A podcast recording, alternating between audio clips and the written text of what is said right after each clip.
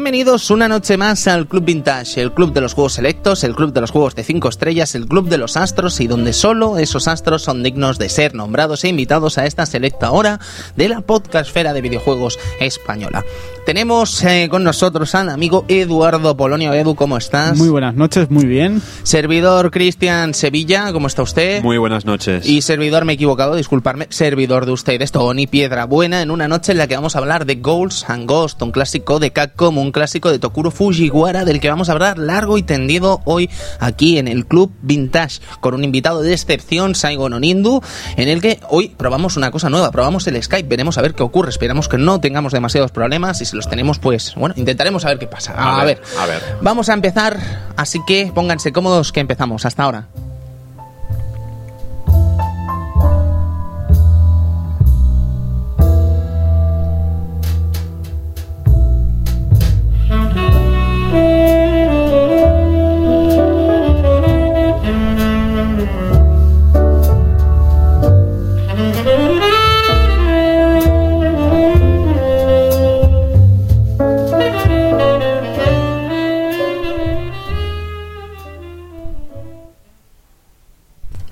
Antes de comenzar el programa, chicos, amigos vintagers y amigas también, queremos comentaros una cosa muy interesante que va a ocurrir a lo largo del 1, el 2, el 3 y el 4 de noviembre aquí en Barcelona, en el Salón del Manga de Barcelona, uno de los eventos manga más importantes de todo el país, por no decir el más importante, en el que este año sí también estaremos allí haciendo programa en directo, Edu, en el stand de Misión Tokio. Pues sí, programas en directo eh, desde el Salón del Manga en el stand de, de Misión Tokio. Eh, aún tenemos que decidir cosas, Ujú. aún habrá que decidir qué juegos hacemos, eh, cómo lo enfocamos. Pero más o menos será como el año el año pasado. Quizás son quizás unos programas más especiales por el hecho de estar allí y hacerlo un poquillo diferente, quizá, ¿no? Un poco de manga también, un poco de evidentemente. manga, tocar alguna, a lo mejor alguna conversión. Son, son programas más especiales. quizá. Sí, pero contaremos con la ayuda de Ceros y Civil Ryu. Efectivamente, también ganamos la, la ayuda de colaboradores. Sí, sí, sí. Que habitualmente, pues, eh, por, por alguna, por, por teoría de distancia, pues mira, los tenemos que tener por teléfono normalmente, pues ahí los podemos tener en vivo y en directo. Y quién sabe si podremos invitar también a nuestro amigo Borja del Pool Podcast. Ojalá. A nuestro Ojalá. amigo Doki Panic. Eh, yo no sé si hemos hablado. Sí, sí que hemos hablado. Siempre que hablo del Pool Podcast, el Retro Pool Podcast, siempre digo lo mismo, ¿no?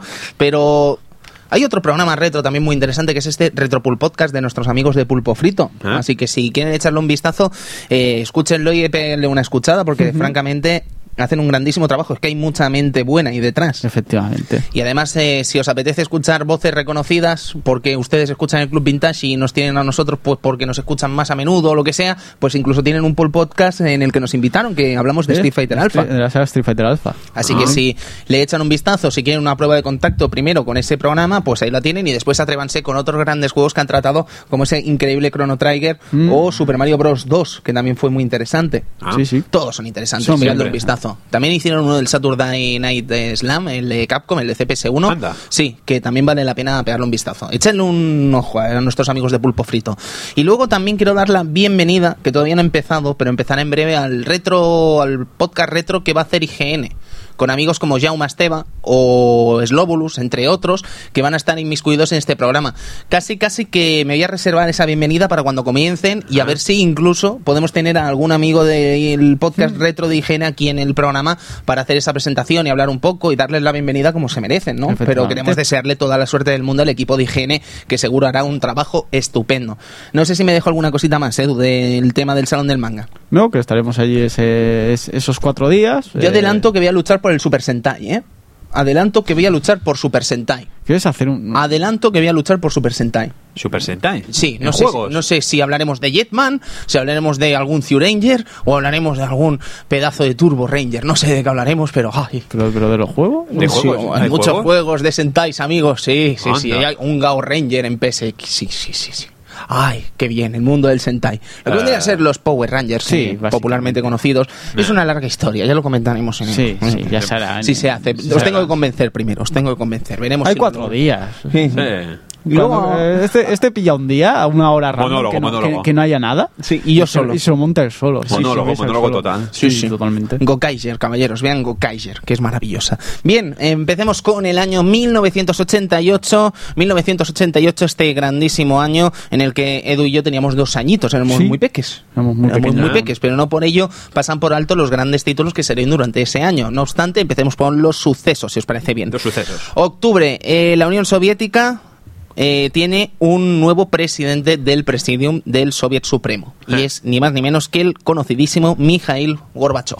¿Eh? Ya tenemos aquí al señor Gorbachev, que ya es parte de la historia, si es que no lo era ya, evidentemente, Evidentemente. como nuevo jefe del Estado soviético, la Unión Soviética, la antigua Unión Soviética. Gorbachev, Gorbachev, íntimo amigo de Zangief. por supuesto, Sí. o al Sí. menos eso podemos deducir gracias a su final en Street Fighter 2 World Warriors y posteriores también, bailando Ah. ahí el baile ruso. ¿no? ¿Mm? No ¿De sé cómo. de Matrioshka? No. Ah, no, No, no sé, ahí pues patata, primera patata. Que voy a ser de rusos. Deportes, tenemos el Mundial de Motociclismo de 250 centímetros cúbicos que lo gana un ilustre español, lo gana nuestro queridísimo campeonísimo Cito Pons, Eh, con una onda además. ¿Cómo ha cambiado el motociclismo? Sí, eh? la verdad es que cambió mucho. ¿eh? Ha cambiado muchísimo. Películas. Ese año tenemos una película llamada Rambo 3, dirigida por Peter McDonald, evidentemente, y con gente como Stallone, Richard Crenna o Kurtwood Smith. Eh, Puedo contar una cosa curiosa sobre esta película que he sabido gracias a intentar buscar información sobre Rambo 3. Ah. Y es que parece ser que costó una- unos 60 millones de dólares, parece ser, ¿vale? Pues en Estados Unidos, a pesar de que el personaje de Rambo era sumamente popular y que Stallone pues también era sumamente popular, eh, la película no llegó a cubrir gastos, no llegó a esos 60 millones de dólares en taquilla, no sé si hicieron 50 y pocos, 52, 53 millones de dólares y no triunfó excesivamente en Estados Unidos y no consiguió sacar ese, ese, ese inversión prin- primor- esa primera inversión, ¿no? Pero sí que fue un grandísimo éxito en el resto del mundo y se recuperó y no hubo ningún Ah. problema, pero sí que es verdad que no ha vuelto a salir ninguna película de Rambo hasta John Rambo muchísimos años después, Sí. lo que no impidió que hubiera una serie de dibujos. También. Que Además tenía la misma cara en la serie de dibujos animados que tiene ahora en el Sí, es verdad, es Sí, verdad. tiene una cara de Botox. Sí, Botox. Botox. Es muy curioso eso. Eh, Yo quería destacar de este, de este Rambo 3, de esta película, son los maravillosos juegos que salieron. Pues sí, En salieron especial cosas. El de Recreativa. El de recreativa que era un rollo el cabal, ¿no? Joe. Sí, Era, eh, y corriendo y disparando. O el de Master System, que era rollo Ikari Warriors, pero. mm, mira, un Ikari Warriors. Eh, no, no sería tan hardcore, pero. En Mega Drive había alguno que usaba la pistola, además. El de Mega Drive no lo jugué nunca. Pues juraría que iba con la Amenacer, si no me equivoco. ¿Con ¿eh? la Amenacer? La pistola, ¿no? Eh, salió muy tarde en amenazar para el Pues yo Rambo 3. juraría que iba con la pistola, pero bueno, aquí ya la patata, eh, disculpadme si no, pero sí que es verdad que salieron muchas cosas y, Ah. y- y además es exclusiva para la Sega Mega Drive y Sega Master System. Bien, luego teníamos videojuegos. Vamos a empezar hablando de dos capitanes, pero muy distintos Mm. entre sí.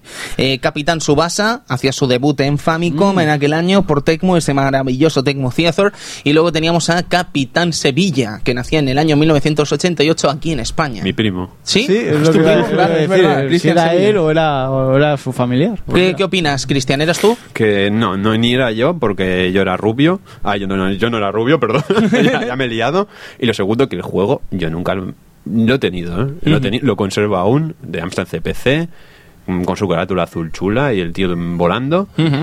Pero yo tampoco le encontré gran sentido. A lo mejor con- es un seis juego años como que muy tenía. mítico también, ¿no? Aquí en España, evidentemente. Con, con seis años tampoco me daba para más. Pues vamos a hablar de Altered Beast, si te parece bien, ese grandísimo título que salió en arcade. La bestia alterada. La bestia alterada, esa historia con tintes casi griegos en el rescate de una dama con un tipo que se transforma en diferentes bestias. que Eso siempre es Maravilloso. espectacular. Y esa voz del principio. Rise from your grave. ¡Guau! ¡Me cago en 10! Genial. Luego, Cristian, este supongo que nos podrás ayudar tú. Say Larry Goes Looking for Love. Pues si mal no me acuerdo, si mal no me recuerdo, bueno, sí, Bueno, lo- ya me he liado. No te preocupes, Cristian. Es una frase que al final acabarás diciendo bien. Sí, siempre. A base, a base de, de- de- de- de Si mal no recuerdo. Si mal no me... re- no, vale. Si mal no recuerdo... Discúlpenlo, es disléxico. Totalmente. Si, nada mal, si mal no recuerdo, es, del, es en la segunda parte de Larry. Es cuando mm, su gran amor que conoce arriba, en, eh, arriba de todo del hotel, ¿Leftist? Eva. No, ¿qué, qué estoy diciendo? El es cállate, cállate, bar. Tony, cállate, Tony, no, no es el hotel, el hotel. Acuérdate, Tony, Sí, hotel. perdón, perdón, perdón, perdón. Eh, maravilloso eh, eh, agua, eh, eh, piscina con burbujas. No, bu- ¿Jacuzzi? Jacuzzi. Sí, sí, sí. Le regalas la manzana, la chica se llama Eva, pim pam, dices el amor de mi vida, la conocí una noche, pam pam, y cuando llegas a su casa, resulta que tú quién eres. Oye, que estuvimos intimando, estuvimos hablando, tuvimos relaciones sexuales, pero tú quién eres? ¿Pero para qué vienes a mi casa? ¿Estás enfermo? Adiós. Y entonces Larry tiene que volver a buscar el amor de su vida. Hoy voy a leer el futuro y digo que vamos a tener problemas con la palabra matorral. Matorral. Acuérdense, vamos a tener problemas con la palabra matorral y lo digo a escasos 16 minutos de programa, ¿no? Eh. Matorral, acuérdense. Discúlpennos. ¿Y por qué lo sé esto antes de empezar? Ah, cosas de la radio. Bien, eh, Haunted Casteledo. Castlevania. Wow. Recreativa. Cómo nos mola, ¿eh? Qué chungo. Oh, qué difícil es. Es muy difícil. Y ya sé Es que siempre lo decimos, pero Speedy se lo zumba el cabrón. Sí. ¿Sabes? Y además es un juego que tiene mucho más mérito zumbárselo. ¿Por qué? Porque no hay continuos infinitos, te jodes y ya está, te fastidias. Efectivamente, era una, una, una recreativa bastante, bastante Loca. loca, huevos. Sí, sí, sí. Pero igualmente era muy espectacular, Sí. ese Simon enorme, ¿Y nunca has esa visto- música también, bien hecha. ¿Nunca has visto, Edu, un personaje de Castlevania subir también una escalera? Sí, la verdad es que la animación es... De subir la escalera, ¿eh? A mí me parece A espectacular. mí me parece rara, ¿eh? es rara. Nunca-. Está muy bien hecha. Nunca habéis visto que el primer enemigo te lance un tocho y te mueras. Sí, bueno, eso está Ah, muy bien el, también. el sí. castillo ese que se, eh, la torre esa te va tirando ladrillos. Dices, por favor, Basta ya. hasta ya encima no puedo saltarlos todos. Es, es horrible, es horrible. Está muy bien, pero está es un muy juego bien, maravilloso, es muy evidentemente. espectacular, con una música impresionante. Uh. La verdad es que está ahí. Es uno de los grandes Olvidados de la franquicia Castlevania. Pues amigos, hoy nos toca hablar de un juegazo de Tokuro Fujiwara y de Capcom, evidentemente. Así que, amigo Edu, me gustaría saber cómo suena esto. Así que, música maestro, ¿cómo suena este Ghouls and Ghost?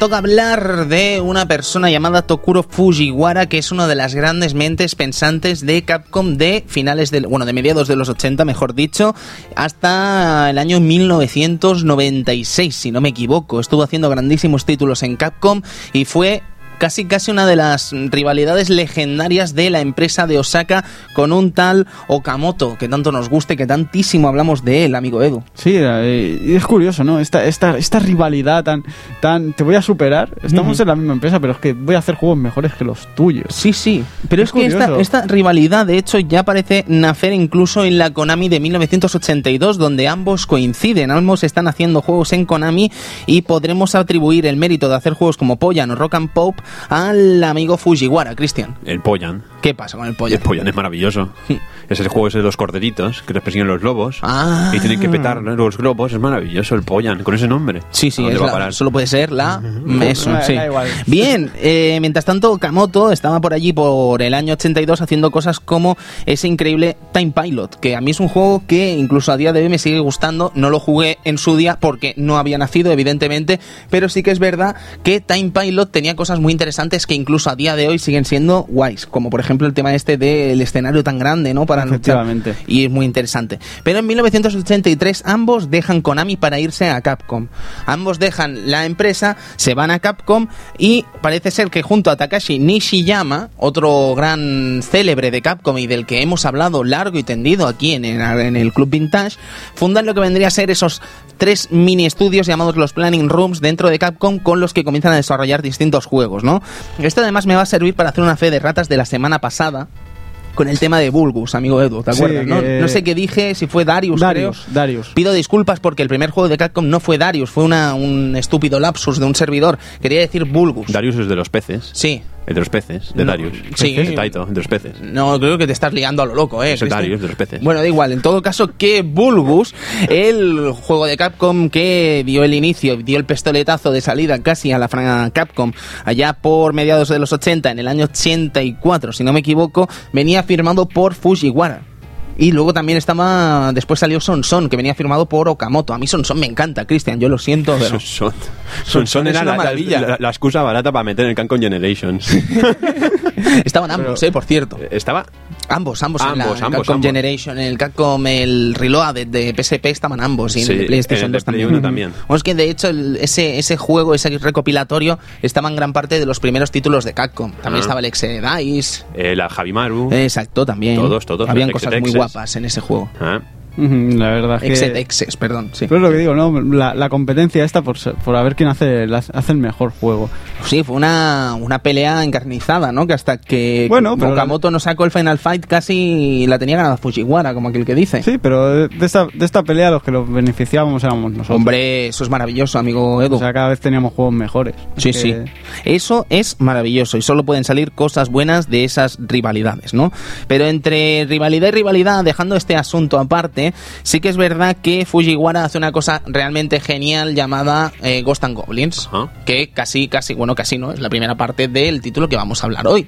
Y es muy interesante, pone al personaje de Sir Arthur por primera vez dentro de nuestras mentes, pone por primera vez el concepto este de que cuando te pegan te quitan la armadura y todas las grandes cosas que recordaríamos a partir de entonces de ese personaje llamado Sir Arthur. Pero queremos hacer una cosa que solemos hacer aquí en el Club Vintage y es que quizás no valga la pena tratar un momento de la historia de Capcom tan sumamente interesante y un juego tan brillante como es este Ghosts and Ghost, este Ghost and Goblins, perdón, si puede tener sitio en el Club Vintage en un futuro próximo. Así que casi, casi que no vamos a no vamos a hablar mucho más de eso, si os parece bien, y vamos a seguir hablando de la figura de eh, Fujiwara. Entonces podríamos comentar cosas como que seguro que recordaréis en el programa de Mega Man que se le atribuimos casi el mérito de haber creado la figura de Mega Man. Algo que siempre se había dicho que había sido cosa de Inafune, pero que el propio Inafune reconoció, no sé si fue en un E3 o fue en una entrevista que hizo para...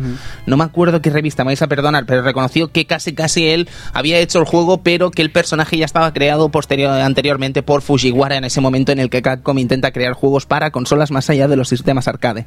Sí, es como, como diciendo así que no, que si, si, si él es el padre, él es la madre. Algo así, podríamos decirlo de alguna manera así, ahora que a Capcom le ha dado por hablar de padres ya y que madres. están hablando de padres y madres, pues mira. Con Resident Evil 6 pues nos viene que ni pintado, ¿no?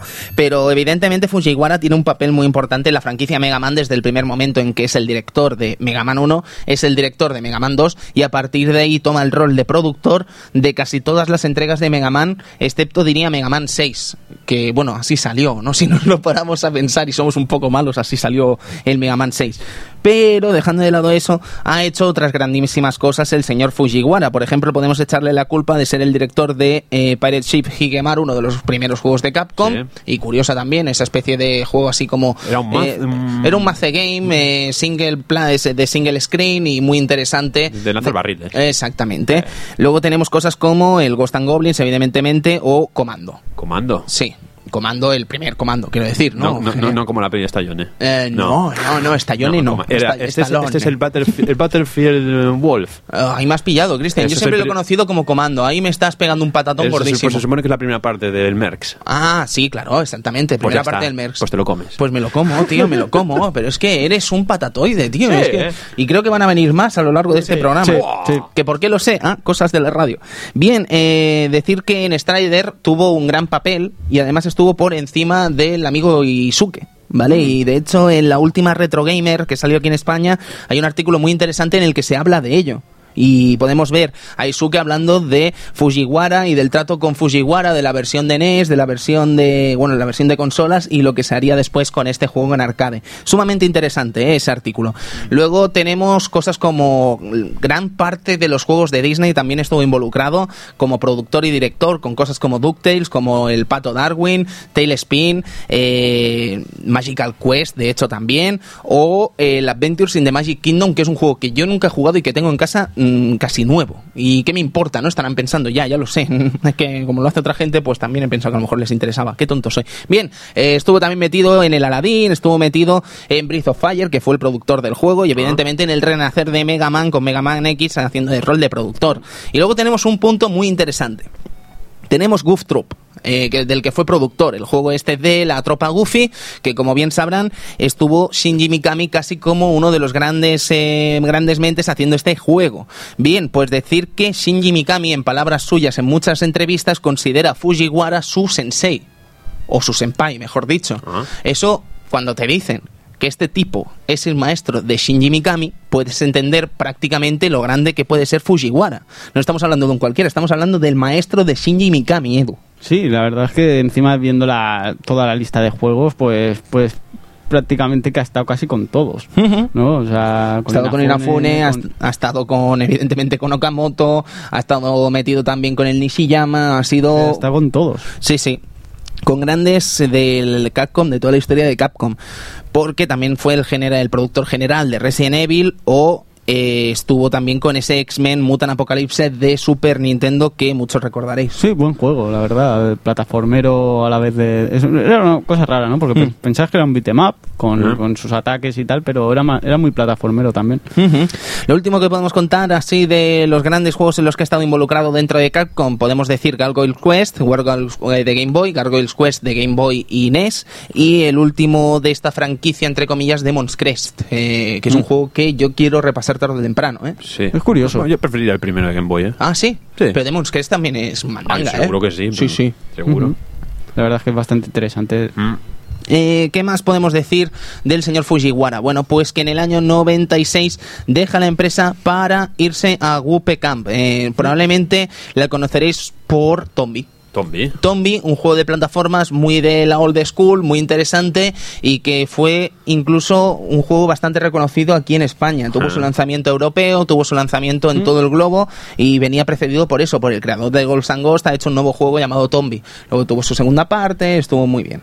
Sí, Este- a mí me sorprendió bastante el Tombi en su, en su tiempo, ¿eh? Con esas- esas- Estará tarde o temprano aquí también, supongo. Sí, Sí, me- hombre, me- Tombi me- se lo merece. Se lo merece totalmente. Sí, sí. Me encantaba esos momentos en que comía una seta o algo y se volvía todo triste. Y además- todo happy. De hecho, es que si ha estado aquí el Shinbotoden puede estar cualquiera ya. Sí. Ué, qué feo eso, perdonad. Bien, en el año 2005 el señor Fujiwara, que no es un tío rencoroso y que seguro que salió de Capcom francamente bien, tuvo el honor de estar a los mandos de todo un Ultimate Ghost and Goblins que fue increíble en PSP, lo que fue el Daimakai Mew, no, perdón, eh, bueno, no me quiero lanzar al nombre japonés porque es un follón, porque además estaba el Ura Makaimura, eh, habían Makaimura Ura, era un follón, pero bueno, quiero decir que salió la versión de PSP de este Ghosts and Ghost eh, remozada, eh, tomando un nuevo concepto de la franquicia, pero con la misma dificultad, con la misma idea y el mismo concepto que hizo grande a la franquicia. Pero eso a mediados de la década pasada.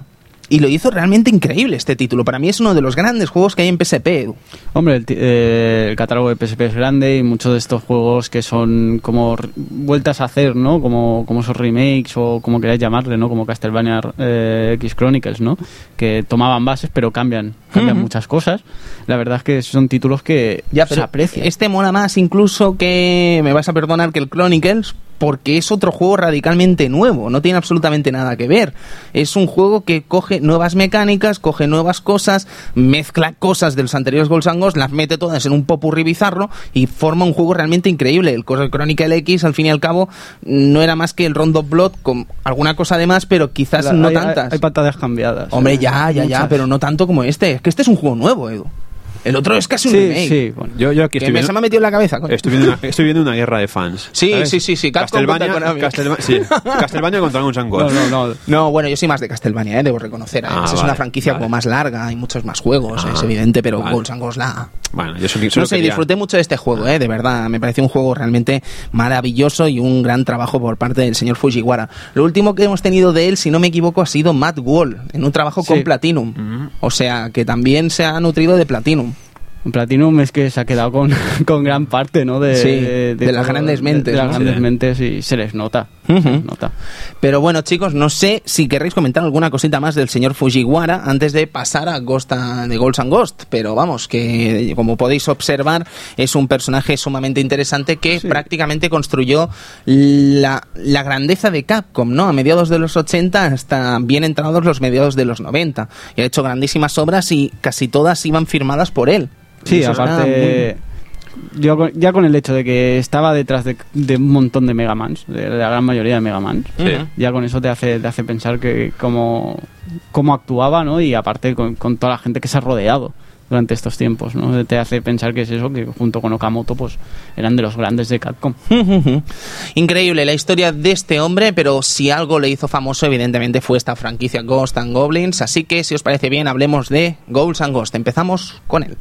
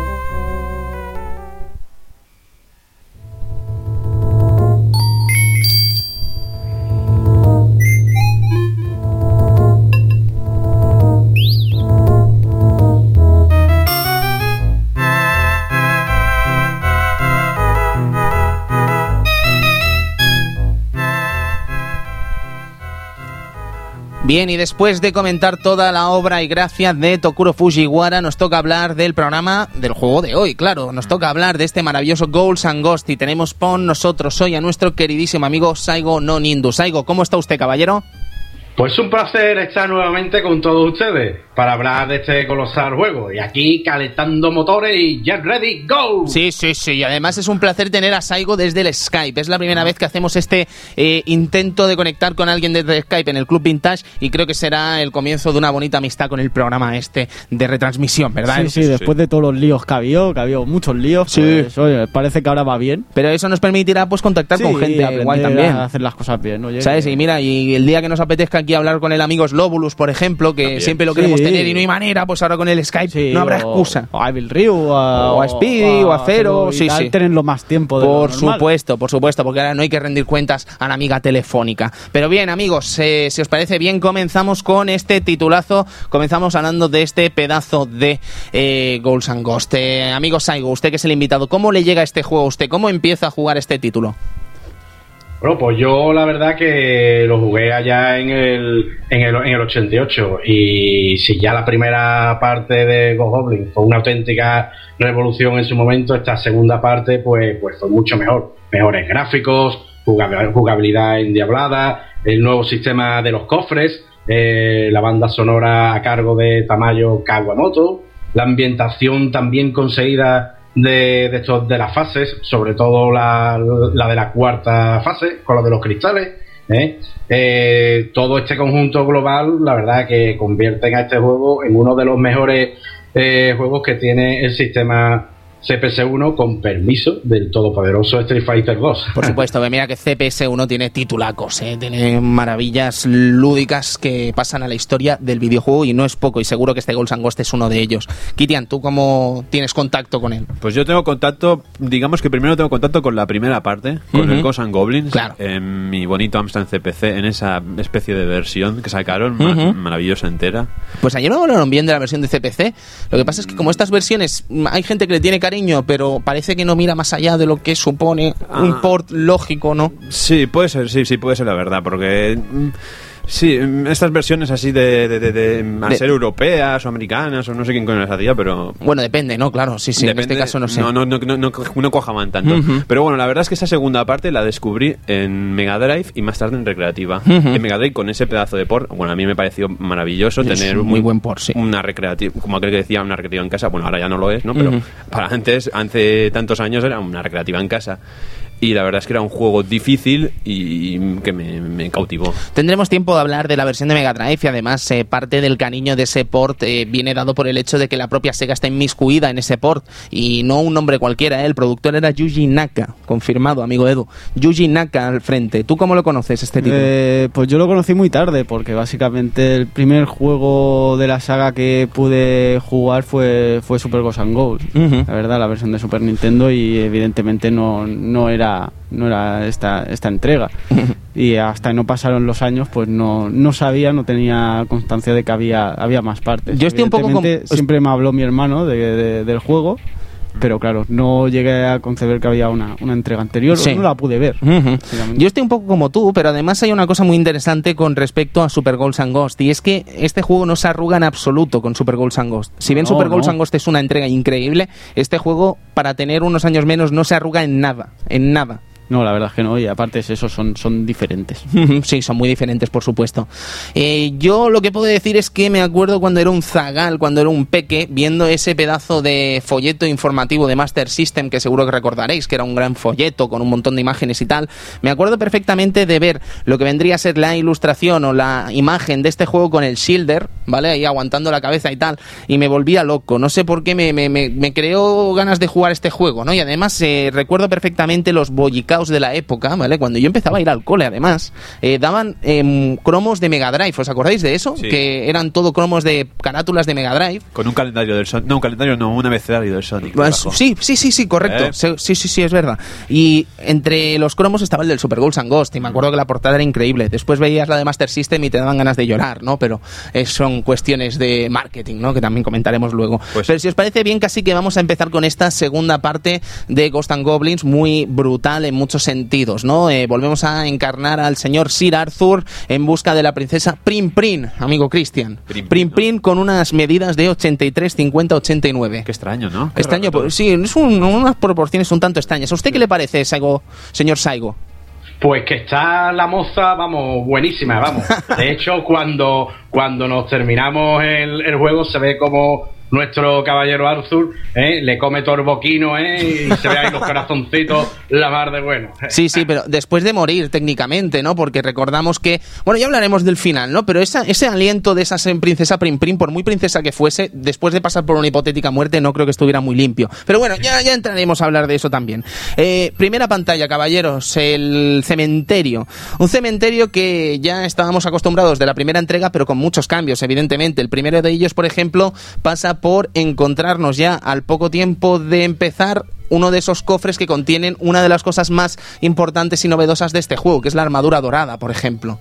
Eh, es un ítem que no teníamos en el anterior juego, que es la primera vez que aparece y que nos da una de las grandes eh, features, podríamos decir, de este juego, que es el hecho del poder mágico sobre el arma que llevemos. Cada arma de este juego, ¿vale? Que muchas de ellas repiten del anterior, tiene la posibilidad de hacer un power-up si presionamos el botón, con ese... ¡uh! interesantísimo, ¿no? Entonces, eh, cuando cogemos esa arma dorada, pues tenemos esa propiedad nueva, pero ninguna más. Saltas igual, disparas igual, haces todo igual, ¿vale? No es nada malo, pero tampoco te da un toque extra, que es lo que quizás con el tiempo o ahora pensamos, hombre, armadura dorada, a lo mejor dura más. No, no, no, te jodes. Y si no tienes la armadura dorada, mm, pues vas a durar lo mismo que la armadura anterior, porque esa es otra de los grandes factores y más reconocibles casi de este eh, Ghosts and Ghost y de toda la franquicia Makaimura. Eh, cuando te pegaban y se convertía Arthur en un tipo en gallumbos de corazones. Eso es muy mítico, Cristian. Es una marca registrada Capcom muy mítica. Eso es muy bonito, sobre todo cuando subías escaleras. Sí. Y te ponías al final de la escalera con los gallumbos y se veía todo el culo con Mm, corazoncitos. la hucha, ¿no? La Lo- hucha. La que vendría a ser la hucha, Un sí, tío sí. barbudo con un hucha, sí. Sí, sí, sí, pero es un caballero, no obstante, un Sir caballero. Arthur. Bien, pues eso es una de las cosas interesantes de este juego, podríamos decir, una de las grandes novedades, aparte del sistema gráfico, que evidentemente estaba a años luz del primer juego. Mm. Pero todo, habían muchos cambios. Por ejemplo, el hecho de que ya no nos vendrían los zombies, sino que nos vendrían esas, esos esqueletos con guadaña que iban apareciendo, pues como con una metodología muy similar a la del anterior juego, ¿no? Aparecían de debajo de tierra, eh, aparecían de- detrás de, la, de, de muchos eh, de, de lugares eh, como... em, Sí, en los la- helechos, eh, Exacto. en el césped. en Eh, lo que vendría a ser, exacto, Eh. los bushes, que ahora no me sale el nombre en castellano, mira tú qué tonto soy. Sí, los... mm, eso. Sí. Bien, pues eh, tenemos, eh, entre otras cosas también, eh, ese primer tramo que es el cementerio, como bien decimos, eh, con los buitres, etcétera, que también nos están ahí esperando en ese árbol gigante. Momentazo. Momentazo. eh. Momentazo y además de- ibas con el relámpago y ibas una pingorda. Eh. momentazo de probar la armadura, sí que es verdad, sí. Sí, sí, sí. Yo creo que está hecho a posta, además. Está para probar ahí a ver cuándo te cargas con, con las manudas. Sí, es, sí. es muy, es muy bueno. Puedes hacerlo muy bien, ¿eh? Puedes hacerlo como lo hace un servidor que se carga uno o dos, o puedes hacerlo como el señor Saigo. eh, vayan al YouTube ya y hace que se muevan todos hacia la derecha y se carga casi a todos. Solo se deja el de la izquierda, que es el que no se mueve porque no le da la gana. Madre mía. Sí, pero queda muy espectacular, ¿eh? Con todas las plumas y tal. Es que este juego tiene muchos efectos además de ese estilo, ¿no? El hecho de acabar con un enemigo y que pase algo, ¿no? En el sentido, por ejemplo, que si acabas con los eh, buitres aparecen plumas, ¿no? Pero luego seguro que recordaréis en el nivel 2, cuando está el fuego, lo que vendría a ser esa aspa de molino con Sí. fuego, si disparas al fuego, salen chispas. Ah. Y es un detalle muy guapo, ¿sabes? Muy de Sí, sí, lujo, curioso, muy, curioso, muy muy curioso. interesante. Pero no querría pararme en estas cosas sin decir que cuando pasamos este principio, pues nos encontramos con una especie de llanura antes de subir una gran montaña en la que empieza ya el follón. Porque yo creo que aquí empieza el follón, Cristian. Bueno, yo antes quería destacar el hecho de, de- de- de las guillotinas. Ah, sí. Que es- me encanta, es un concepto de- de- del juego, de la primera pantalla, que siempre me ha gustado, que en el otro no estaba. Y con esa final, con esa gran guillotina al final, Sí. gigante, majestuosa. Sí. No sé, es Ahí- una chorrada, pero me encanta. No, no es una chorrada. Y hay ilustraciones incluso que juraría que son de la versión de PC Engine, del manual de instrucciones en que se ve el mapa de Makaimura, ¿no? Eh. Y en ese mapa se ve perfectamente la guillotina gigante antes del puente, ¿no? Es como del rollo, ahora entras en el follón, ¿vale? Sí. Empieza Makai. Y eso mola mucho, o sea, es muy interesante. Pero luego nos encontrábamos con esa especie de, de bosque, ¿no? En el que aparecían Sí, los tipos to- estos rodando. Con una tormenta. Sí, y sí. aparecían un- y con el scroll que, y con el de esto Sí, que te que tira tiraba para atrás, ¿no? y Sí, eso ya, ya empieza mal rollo, mal rollo. Ya, ya empieza ahí las cosillas. Sí. Y una vez ya la, las, la- l- esa- esas plantas que escupen fuego y tal, eh, bastante toca cojones ya. Bueno, que escupen ahí, fuego, ¿qué quieres decir que lanzan Las los- calaveras. Las calaveras, las, tres calaveras. calaveras. Qué mala leche tiene eso. Pero es que además son random, aparecen random por el suelo. Y eso es algo, pues es un poco complicado para el que empieza, ¿no? Yo creo que este punto es casi el, el principio del juego que te dice voy a ser muy cabrón y ya verás lo que vendrá después. Está claro, eh, el juego se las trae, ¿eh? El juego eh, parece, lo, lo podemos visualizar y parece ser que, que es fácil, pero garantizo que, que para nada. ¿eh? Esto se consigue a través de miles y miles de horas y echando miles de monedas de 25 pesetas. Ya no, ya no se puede, pero vamos, que, que es muy, muy complicado. Es muy, muy complicado. Y luego eso, nos encontramos además con lo que vendría a ser el, el Orkman, que es un gran cerdo que Oh. te ataca con un tridente y si estás debajo de él te vomita. Y si te vomita eso, pues te da y te mata, ¿no? Y como te salte encima ya... También, también. Ni ni Además, la, la- la hitbox es muy curiosa, ¿eh? Porque si te salta encima parece que tiene una gran hitbox que pasa por delante, o sea, sobrepasa su cuerpo Sí. y si detecta que has pasado por debajo de él te da sí o sí, aunque no te haya dado. Es muy Sí. curioso eso. Y luego tenemos también en esa montaña lo que vendría a ser esas hebras que salen del suelo. Esas que raíces. son muy Raíces. guarras, tío. Son Sí. muy Las guarras. raíces, las raíces te aparecen, vamos, de la nada y, vamos, te pega un toque, pero vamos, del tirón, ¿eh? Sí, y Hay te que salen- tener mucho cuidado y saber el patrón. Y te salen por, el culo, pero te salen por el culo y no te las esperas, ¿eh? Te atacan ahí sin ningún tipo Sí, de pudor. O eso que te piensas que está muerto y queda un trocito. Sí. Y te da. pero- y- que además dan vueltas, tío, Sí, por sobre vueltas. su. ¿Sabes? Y nunca sabes exactamente qué va a hacer y si la de abajo va a atacar a te- te- en la plataforma de arriba. Es que te vuelves loco, ¿sabes? Aquí llega el, el- el concepto de, de- de- de que he ideado yo en mi cabeza mientras estaba jugando. Perfecto. Que seguro que es muy diferente al de Saigo, que es el que se le ha pasado de todas las maneras. Mm. Pero es, yo creo que tú tienes que hacerlo todo deprisa. Porque como te pares, viene el follón. Yo- Empiezan a salir plantas, empiezan a salir raíces, viene un cerdo y te vomita. ¿Esto qué es? Sí, sí, sí. Tienes no que sé. hacerlo todo deprisa. Yo, francamente, casi que lo hago más lento y más seguro si lo hago lento, ¿sabes? Esperando Ah. a ver dónde salen, avanzo un poquito, sigo avanzando hasta que veo que no pasa nada, pero luego llego arriba y la flor de arriba, cuando cojo la última escalera antes de llegar a lo que vendría a ser el shielder, me tira una, un, un cráneo y me quita la armadura, ¿no? Porque soy muy cutre. No, pero eso me pasaba al principio, ¿eh? Ahora ya he maestrado el juego y Ah. llego bastante lejos, sí, con un crédito, pero tela, ¿eh? Tela, Tela, tela, el mérito, el reto que es este juego. Pues bueno, nos encontrábamos con Shielder al final de la pantalla, el primer enemigo, porque evidentemente este juego, al ser un juego de plataformas, pues tenía casi la base de un juego de plataformas plataformas tradicional y más en esta época, en el año 1988. Avanzas, llegas al final, te encuentras con un enemigo final, punto.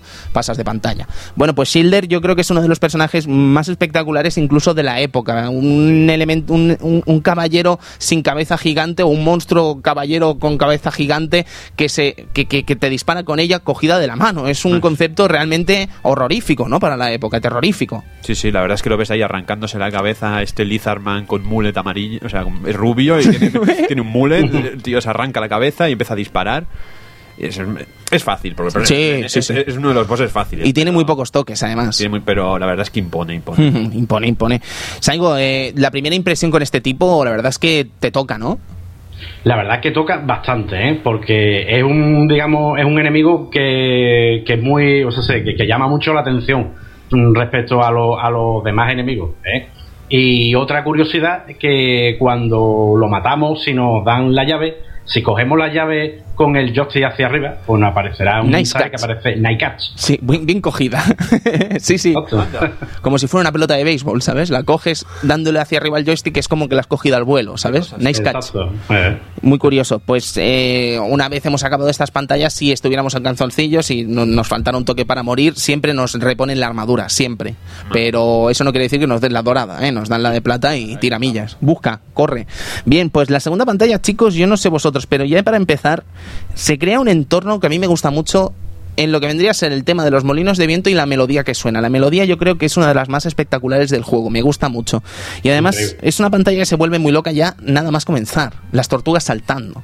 Eh, eh, no tiene ningún tipo de respeto. O sea, que aparecen tortugas que saltan por encima tuyo con un bote loco. Y dices, una tortuga no podría votar así. No lo voy a discutir ahora, pero no podría votar así. Pero es que no ese es el problema. El problema es que hay muchas tortugas que votan de manera distinta y no se conforman con eso. Las tortugas, además, a veces se quedan plantadas en el suelo y tú te quedas con cara de tonto y te la comes. Sí. ¿Vale? Pues piensas, voy a tirar para adelante. No acaba ahí la cosa que las tortugas además disparan. Y dices, pero a ver, pero, pero señor, señor Fujiwara, por favor, ¿puede dejar de hacer cosa esta tortuga? Porque es la tortuga más terrible de la historia. Y encima, y encima si- si- por si fuera poco, encima se agrupan. Sí, sí, O sí. sea, una encima de la otra y bajan por el barranco mm, mm, fornicando. Y hay, hay un momento, caballeros, hay un momento en el juego, en esta pantalla concretamente, quiero decir, que si os fijáis, hay un elemento azul que nos impide pasar, Mm.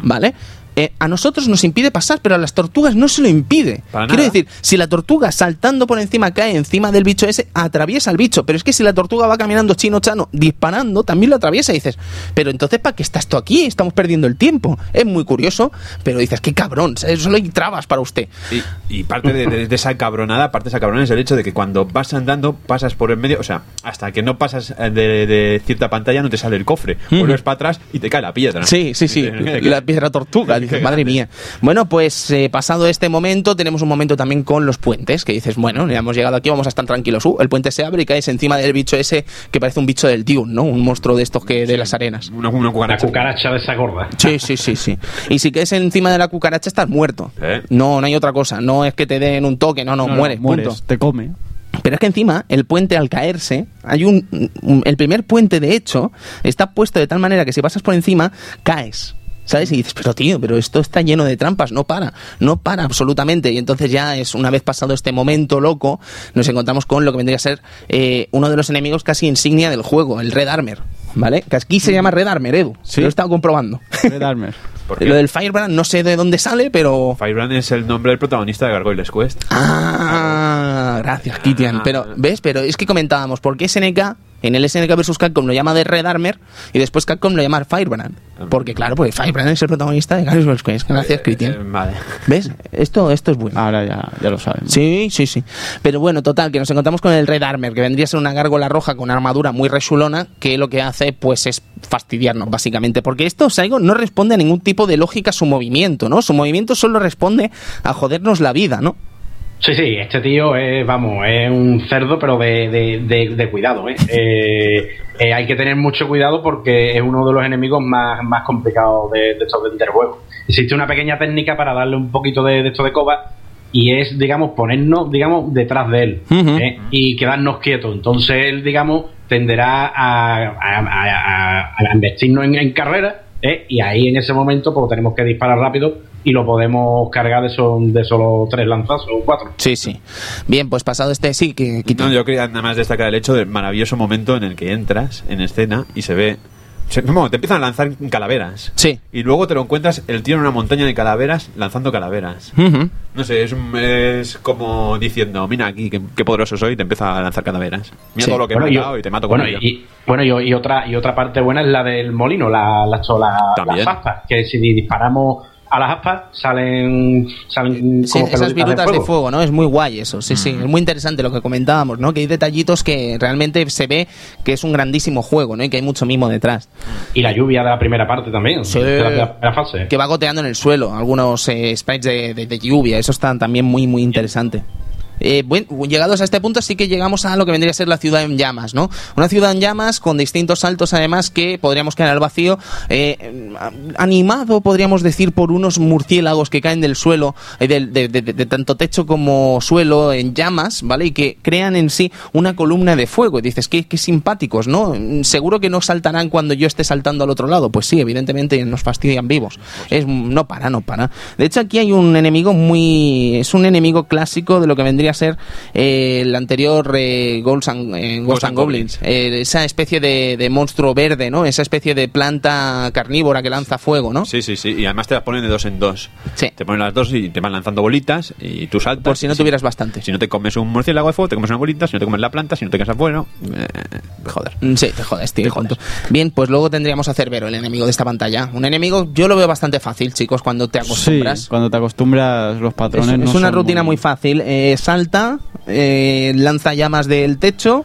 Eh, luego te ataca, te ataca de tal manera que le puedes atacar y luego tiene otro ataque que es un poco más alto y solo puedes atacarle saltando pero que es arriesgado. Yo creo que es fácil. A mí me recuerda a otro enemigo de, de- de- otro, con- otro de los primeros bosses de, de un juego de Cancún que se llama Magic Sword. Ah, Que te aparece una quimera que se dedica a saltar por encima tuyo. pues sí que es un poco similar, sí. Es muy parecido. muy Sí, sí, parecido. sí. Ese maravilloso juego. Maravilloso. A, a Levin le encanta. Un saludo, Levin. Eh, Saigo, tenemos un problema con el tiempo y yo creo que sería más interesante dejarte hablar a ti de lo que sabes y te vamos preguntando. Vamos a hacer un pequeño, una pequeña pausa en lo que vendría a ser el desarrollo del juego. Ya lo retomaremos después. Y si te parece bien, vamos a hablar un poco de las versiones eh, de este título, las que más conoces, que son la de X68000 y la de y la de TurboGrafx barra PC Engine, mejor dicho. Amigo Sí, Saigo, la- X68000. La, la- la mejor conversión fue la de X60, que fue Pixel Perfect. Ujú. y, y ya si tenemos el módulo de sonido MIDI Roland, pues esto ya suena ya. ya- hostia. Sí. Aparte, esta versión eh, no se puede hacer ningún bug. O sea, es como si estuviese eh, corregido de, de las versiones anteriores, tanto de Creativa y tanto de eh, Supergraph y de Mega Drive, que se pueden hacer bugs como los de la imaginaria y de esto y de demás. Eso pasaba antes en las versiones, eh, sobre todo de CPS1, la Mega Drive, como bien comentas, esto de las escaleras mágicas que comienzas a subirlas porque sí, haciendo el movimiento concreto. Y, y de hecho, esta escalera mágica en la última pantalla es muy guay porque llegas a subir hasta el final de la pantalla, ¿no? Hasta que no te dejas subir más. Sí, sí. Pero X68000, Saigo, como bien dices, es una versión casi. Es que de hecho parece Pixel Perfect y además corregida, lanzada en el año 1994 y además con un gusto realmente exquisito a la hora de ponernos el manual de instrucciones, a la hora de servirnos el propio juego con una portada realmente espectacular, la clásica de lo que vendría a ser el, el flyer de la máquina. Y es muy, muy interesante. Además, eh, se ve perfectamente y son dos discos, ¿verdad, Saigo, si no me equivoco? Sí, son dos discos y no tenemos problema de cambiar disco ni nada, sino simplemente metemos los dos discos, el ordenador se lo almacena en la, en la memoria y sin ningún tipo de esto de, de, esto de problema. Además, es- Además, además sí. otra cosa, eh, quería decir que por lo visto Capcom eh, se, se decía que programaba los juegos arcades en este ordenador, de ahí la, que los juegos, digamos, conversionados fueran tan, tan exactos. Ujú. Eso lo había escuchado también. He intentado buscar y la verdad es que no he encontrado casi nada, pero lo dice mucha gente. O sea que habrá que estudiar un poco más este asunto y a ver si podemos sacar una conclusión concreta. Eh, sobre la de PC Engine, Saigo, siempre comentas en tus vídeos, eh, a los que recomendamos siempre, siempre a los amigos del Club Vintage que se van allá al YouTube ya y pongan Saigo no Nindu y disfruten de tus vídeos eh, de arcades porque son realmente espectaculares. Pero siempre comentas, Saigo, en tus vídeos de PC Engine, de, de, de, de and Ghosts sobre todo, que la versión de PC Engine es más complicada, ¿verdad?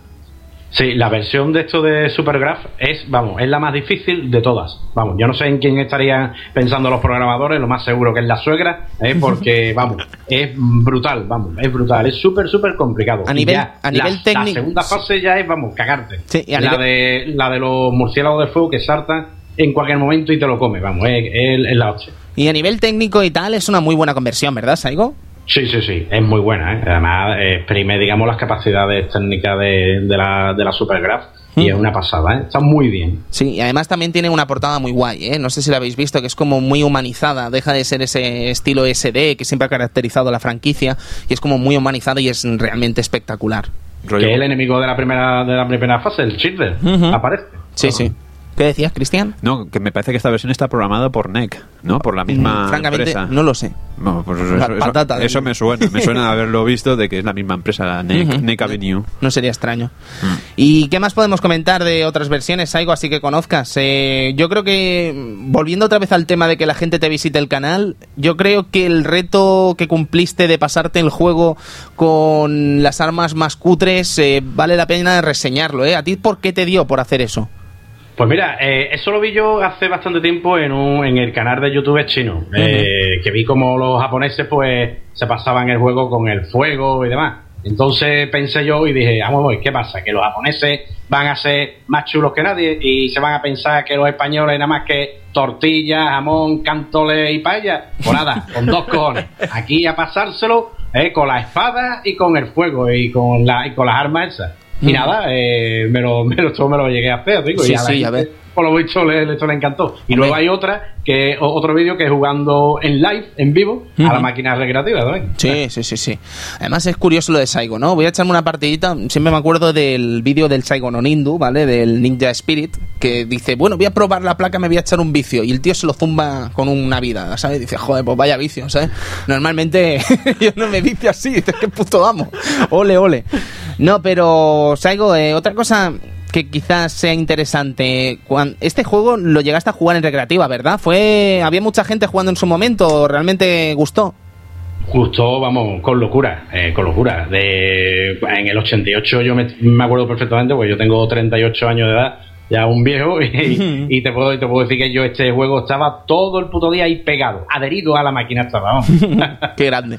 No, ya hemos comentado antes incluso que mm, aquí servidores, pues quizás más Edu y yo éramos unos nenes, es que estamos hablando Sí, de dos do- añitos. Dos ¿sabes? añitos tendríamos. Sí, sí, pues no estábamos para esos trotes. El amigo Cristian no sé, pero... Yo la recreativa sí que la vi, sí que la vi por aquí, pero tampoco fue un éxito, porque habría otras, otro tipo de, de jugadores. Sí. Estaba el Final Fight, Eh, tengo que claro, negarlo. que- que- Podías durar más. Y Saigo, eh, ¿es tu versión favorita de este juego? ¿No tienes algo que opinar de Super Goals and Ghost o del último Ultimate Goals and Ghost? De hecho, también es maravilloso. Yo he estado jugando a, a todas las versiones, pero sinceramente me quedo con la, con la versión arcade. ¿eh? la, la versión de, esta, de, de esto de PSP que jugué está muy bien. Ahora, es difícil de, de narices. ¿eh? Sí, sí, sí, hombre, está- está buscado, yo creo, ¿eh? Yo creo que se han pasado con la, con la, con la dificultad. ¿eh? Podrían haberlo hecho un poquito menos, menos, más, menos más difícil porque es que eso es para machotes. ¿eh? Hay que tener el graduado ¿eh? para poderte pasar juego. Vamos. es mortal, vamos. Pues bueno, Saigo, pues me temo que tenemos que ir despidiéndote por desgracia ya para la próxima vez, que creo que va a ser un juego también muy de tu agrado y dentro de muy poquito tiempo. Eh, intentaremos hacerlo antes y tener menos problemas y disfrutar más de tu compañía, ¿vale? Oiga, pues nada, un placer y encantado, ¿eh? Sí, ya verás, ya verás que la próxima vez nos vamos a hinchar aquí a hablar de disparos y de Irem, muy probablemente. Madre mía. No podemos decir mucho más, tú ya sabes qué es. Bien, pues amigo Saigo, muchas gracias por venir, ¿eh? Venga, encantado. Abrazo fuerte, hasta luego. Hasta luego. Adiós. Bueno, amigos, es una de las cosas malas, podríamos decir, de la nueva era del Club Vintage, ¿no? Ah. Que todavía tenemos que probar unas poquitas cosas y por desgracia hoy pues nos ha fastidiado este asunto de no poder hablar mm, tanto como nos gustaría con Saigo. Tenemos unas horas estipuladas de, de internet aquí en nuestro centro, en el Casal de Llovas de Sardañola, y a las 8 se acaba y no tenemos más. Y hemos tenido problemas para conectar con Saigo y hemos perdido mucho tiempo ahí precioso que podríamos haber gastado con él. Pero bueno, esperemos, esperamos que no os importe, esperamos que nos disculpéis por este problema y que la próxima vez seguro que no pasará. Seguro. Ya hemos aprendido la lección y ya no volverá Sí, a pasar. ya está todo bien. en Sí, teoría, Ya no volverá a pasar. Sí, sí, ha sido un error tonto con el Skype, que tampoco os queremos rayar mucho más, pero eso lo he dicho, que muchas gracias y lo sentimos, y sobre todo muchas gracias a Saigo, y disculpas para Saigo, que seguro que le habría encantado hablar con nosotros de los siguientes niveles del juego y hemos tenido que cortar, y no nos gusta, evidentemente. Y más ahora que llegábamos al Ecuador. El Ecuador del juego, Kitian. Bueno, más o menos, ¿no? Porque Ecuador, Ecuador, tampoco, ¿no? De la primera partida, podríamos decir. Sí, no, llegamos, claro.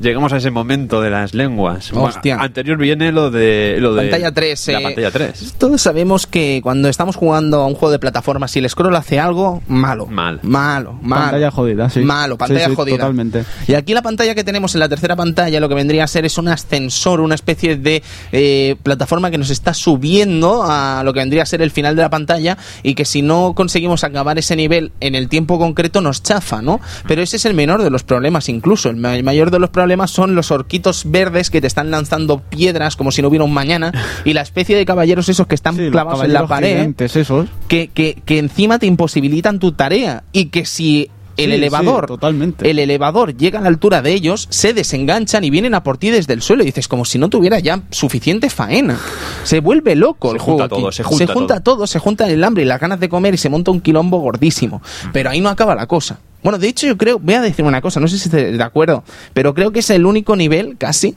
en el que el hacha vale la pena.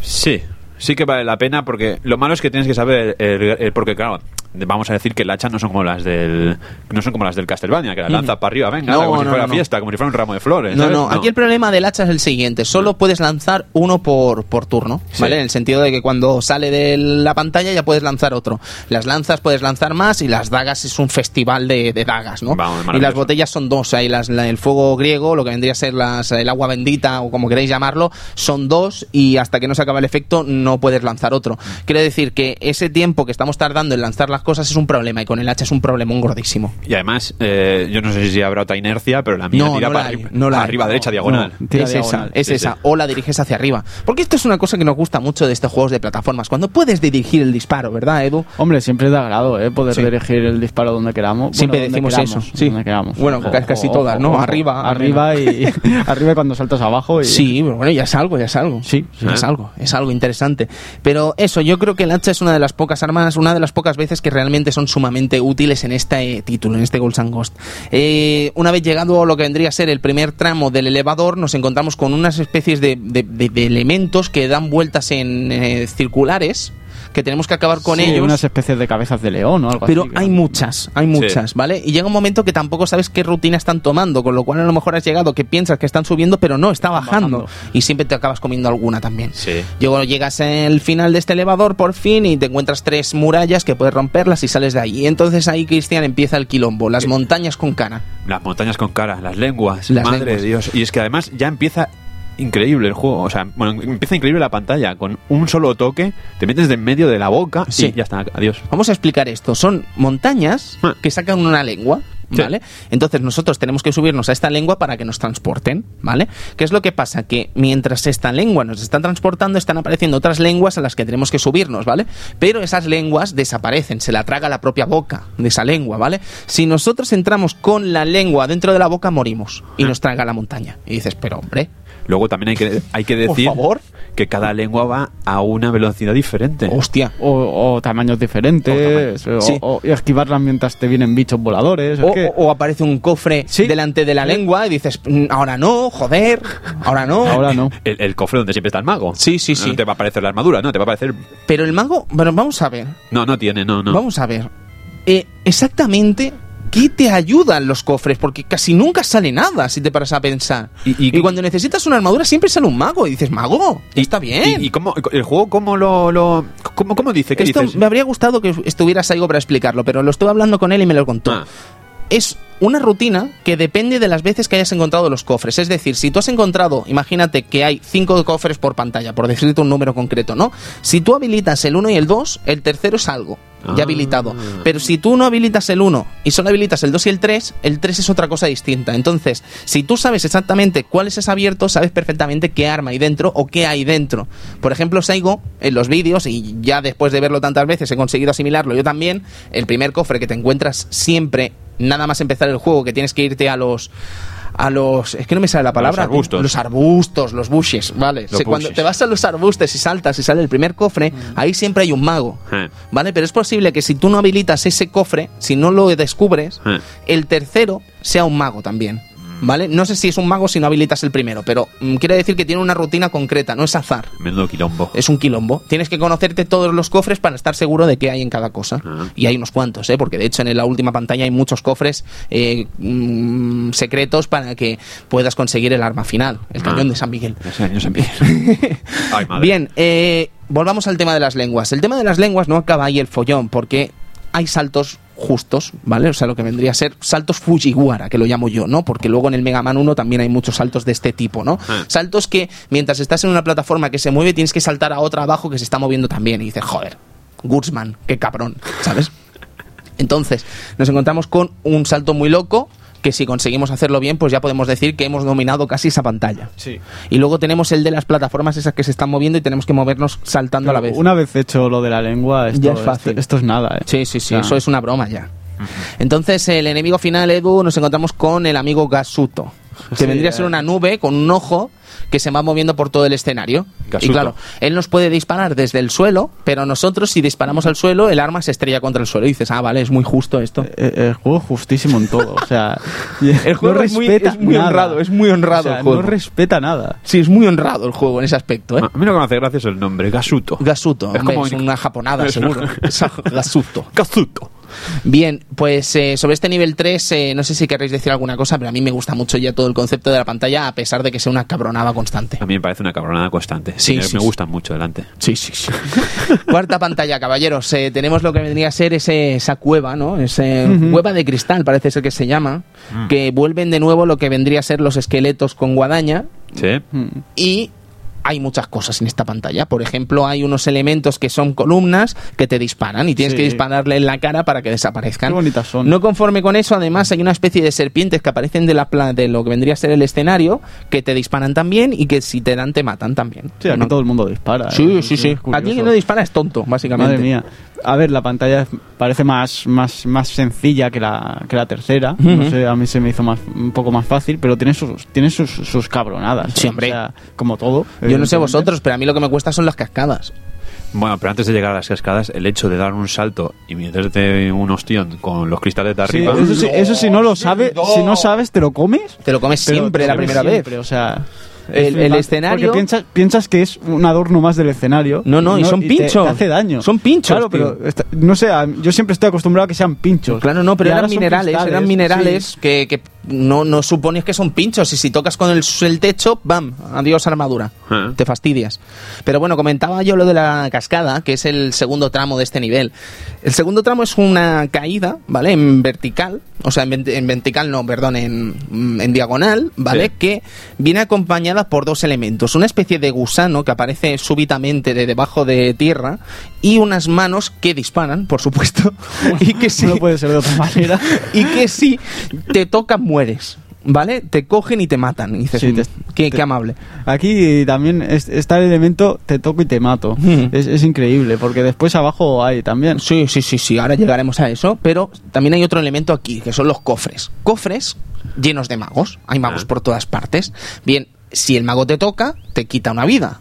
Y si el mago te toca sin armadura, uno te quita la armadura, quiero decir, y si te toca sin armadura, mueres, ¿vale? Pero son momentos en los que tienes que bajar sí o sí, por lo tanto es imposible que acabes con ese cofre sin matar a lo que hay dentro, o ver lo que hay dentro. Y normalmente hay un maldito mago que encima, no lo hemos comentado, te convierte en otras cosas, eh, en pato, En te viejo. en viejo, y creo que ya está, ¿no? Porque el bebé no es de aquí. No, el bebé no es de aquí. El bebé es del Super Gold Ghost.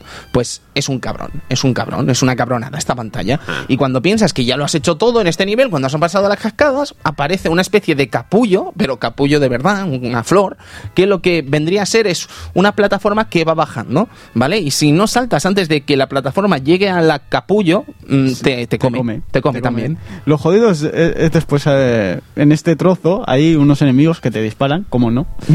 Y como te, como te toque uno en medio de un salto y caigas encima Te del capullo, jodes, te jodes, O te sea, jodes. Ni vulnerabilidad ni nada. No, o sea, no, no. Te mata. Sí, sí, muerto. Te, te quedas eh, estático ahí en- dentro hasta que se acaba la, el ser inmune y te come. O Sí, sea, sí. Te deja el momento de ¿podré librarme? No, amigo, no. No, no. Esa, esa, esa incómoda muerte, ¿no? De pensar que vas a morir sí o sí. Es muy incómoda porque piensas qué que te puedes librar. Ya la segunda vez ya no, ya dices, me cago en. Pero la primera dices, aún estoy inmune, o sea, puedo saltar. No, no, no. Estás pillado ya. Y cuando piensas que todo ya está acabado en esta pantalla, te encuentras probablemente con el enemigo más chungo de todo el juego. No sé si estaréis de acuerdo. Oh, qué cabrón. ¿Vale? Eh, este enemigo se llama Ome. Home. ¿Vale? No de hombre en catalán, sino No, Ome, Ome. O-H-M-E, E, ¿vale? Y es una especie, yo lo llamo submarino, ¿vale? Es una especie de monstruo gigante, Oruga. Oruga. Esto, el que haya visto Nadesico de Sí, Ghibli, sí, a lo mejor sí, le, no es. Pues le si usted ha visto Nadesico ya sabe lo que es. Yo no lo sé. Yo la verdad es que flipaba porque era un pedazo de monstruo, ¿vale? Con Mm. cinco corazones, si no me equivoco, que tienes que acabar con esos corazones. Pero dices, bueno, acabo con los corazones y ya está. No, no, amigo, no, no. Los corazones aparecen random, ¿vale? O sea, se... eh, son puedes darles en algunos momentos concretos pero no durante toda la aparición del monstruo del corazón pero es que además hay una oruga gigante dos vale no una dos, Dos. que aparecen por el propio cuerpo y van dando vueltas en formas circulares random dentro del propio rango de ataque del enemigo. Y mientras tanto van apareciendo oruguitas pequeñitas que jalan y sube para arriba. Bien. Lo, lo jodido llega cuando se sincronizan, de alguna Sí, manera. sí, sí. De, de lo random que es, se sincronizan y dices, tengo que saltar para, car- para cargarme la oruga pequeña porque no puedo darle. Pero si salto me como lo otro, o sea, es que te comes una u otra, ¿no? sí, No- sí, sí. Bueno, es matemáticamente imposible salvarte. Efectivamente, hay momentos que si no lo tienes muy bien calculado, pues se sincronizan random y te, te, Y te fastidian vivo, tío. Totalmente. Sí, sí, increíble. Es muy loco este nivel, Cristian. Y además, si caes fuera de la oruga, estás muerto. Caes al agua y mueres. Y eso por no contar que por coger algún cofre cabrón te toque algún, algún alguna arma jodida, una espada. No, o- no, jodida, no. Es que si vas con la espada, es game over. No puedes matarlo. Pues es, es que imagínate, no es que sea difícil como el hacha, que es una locura con el Mm. hacha, porque dices, qué cabrón, solo puedo dispararle dándole hacia abajo. No, no, es que con la espada es imposible llegar. Eso es muy curioso. Eso es un error de Capcom de diseño bastante lol, ¿eh? Sí, la verdad es que eh, esa, esa arma se la- le podrían haber hecho alguna cosilla en esa pantalla. De hecho, yo es que juraría que no te dan ninguna espada en toda esa pantalla. Pero si te dieras por llegar con la espada, la lías. La Mm. lías, estás muerto, definitivamente muerto. Y a mí me pasó el otro día con el hacha. El hacha era imposible. Tío, dices, madre mía, es que no voy a poder acabar con este desgraciado. Porque claro, como sale en random y el hacha no es el adalid de la rapidez, pues No, la la lías parda, la lías parda. Madre mía. Eh, bien, pues acabado con este enemigo, nos vamos a la que vendría a ser ya casi la última pantalla, o eso queríamos pensar, ¿no? La- el castillo de Lucifer. Eh, ya empieza cabrón. Sí. Ya empieza mal. Porque nada más empezar, hay un dragón. Sí, los dragoncitos de hueso. O sea, del rollo, ready go, ¿no? Y, y cuando estás viendo el mensaje, ya está el, el- el- dragón viniendo hacia ti. Y dices, pero quiero moverme, él se está moviendo. Y ya está encima tuyo cuando empieza el juego. Y dices, madre mía, ¿qué va a pasar? Pues nada, te saco dos dragones es lo más. que iba a decir. si el De tres en tres. Si, fuera si el problema fuera uno, pero es que son tres. Sí, sí. Y, no, y, Y cuando encima, piensas- encima está un Red Armor. Sí, uno. esperando. Luego uno. Después, te encuentras arriba, otro. Arriba hay dos. Y después te encuentras dos. Efectivamente. Increíble. Que hay que ir con cuidado, porque como te dé por pasar de uno y tengas los dos a la vez, follón. Sí, sí, follón liada. Y además estamos hablando de un juego que, bueno, según la partida que me ha pasado a mí, yo he sudado de uno, pero ha venido a por mí. No, no, no desaparecen. No ¿eh? desaparecen. No Y- desaparecen. Y encima es que tienes los dos. Sí, O sí, sea, te, te vienen a cazar. Sí, sí, no desaparecen. Yo pensaba que desaparecían y no, no, nada más lejos de la realidad. Es que te vienen Te contigo. siguen, te siguen. es jodidamente Sí, chungo sí. eso. Es un poco cutre, pero una manera de acabar con esto es buscar el checkpoint y que te maten ahí. Entonces sí que desaparece, pero es una Es manera cutre, no es de caballeros, no es de caballeros. Hombre, el juego tampoco respeta. Hombre, el juego yo creo, Edu, que sí respeta. Lo que pasa es que tiene es difícil. A ver, es un señor. eh, Es un señor. es un señor y un cabrón. O sea, son las dos cosas, ¿sabes? O sea, sí que llegas a aprenderte ciertas rutinas y tal. Y te vas haciendo más bueno con- conforme vas jugando. Pero, joder.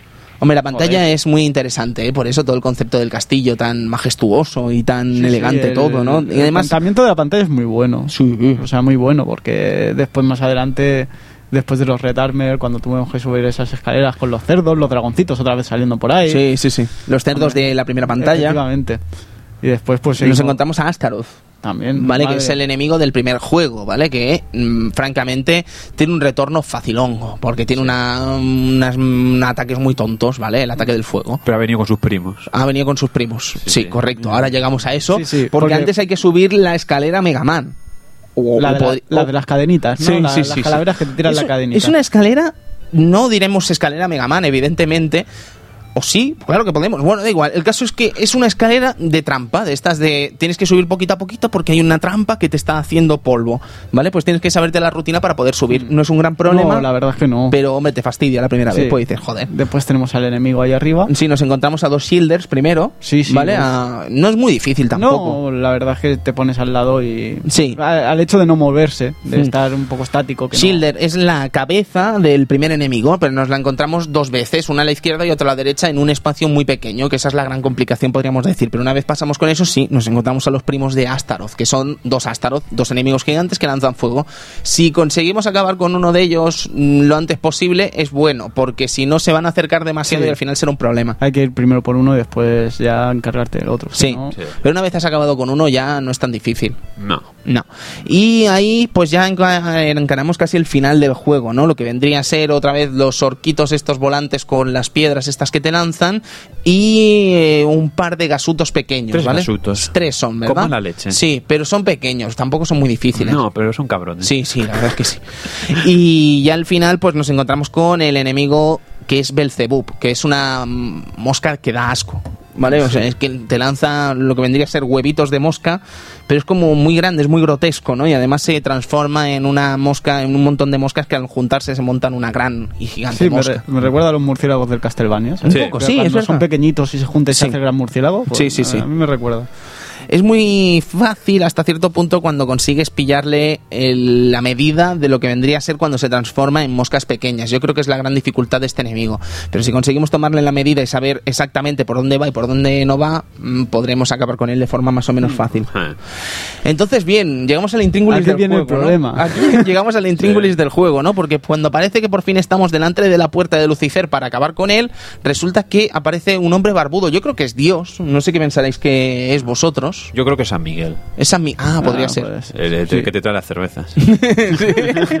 Baratas. Baratas. Bueno, en todo caso, parece una deidad, ¿no? Que te dice que no puedes pasar porque no tienes el arma definitiva que acabará con Lucifer. Y dices, No. ah, vaya. Y dice, pues vuelve al principio y, y lo haces entero otra vez. Y dices, pero, pero, pero, señor Miguel, ¿por qué no me lo da y, y ya está? No, no, No. empieza desde el principio. Claro, es lo más lógico del mundo, volver a empezar. Sí, sí, pero claro, después te lo dice la princesa Prin Prin y ya no tienes otra cosa que hacer que volver atrás y hacerlo y punto. Mm, efectivamente. Bueno, pues lo hacemos, vale, qué remedio, ¿no? Pero el juego es más complicado.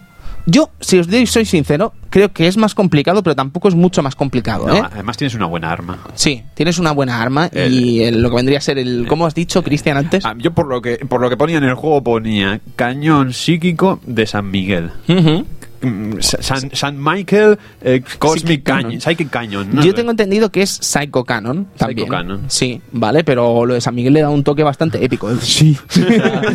es el cañón de un santo. Sí, sí, eso mola bastante. Sí. Entonces eh, tenemos este arma que vendría a ser un gran disparo de corto alcance por eso, pero un gran disparo de... Es muy grande pero muy corto. ¿Vale? Pero tiene una particularidad muy guay, que es que se lleva por delante muchos proyectiles de enemigos. Y cuando Ah. digo muchos no quiero decir todos, quiero decir muchos. Y eso te ayuda bastante. Y está muy bien. Eh, esta segunda vuelta, pues bueno, es un poco más complicada. Yo tampoco considero que sea mucho más complicada, pero sí que es verdad que es un poco más complicada.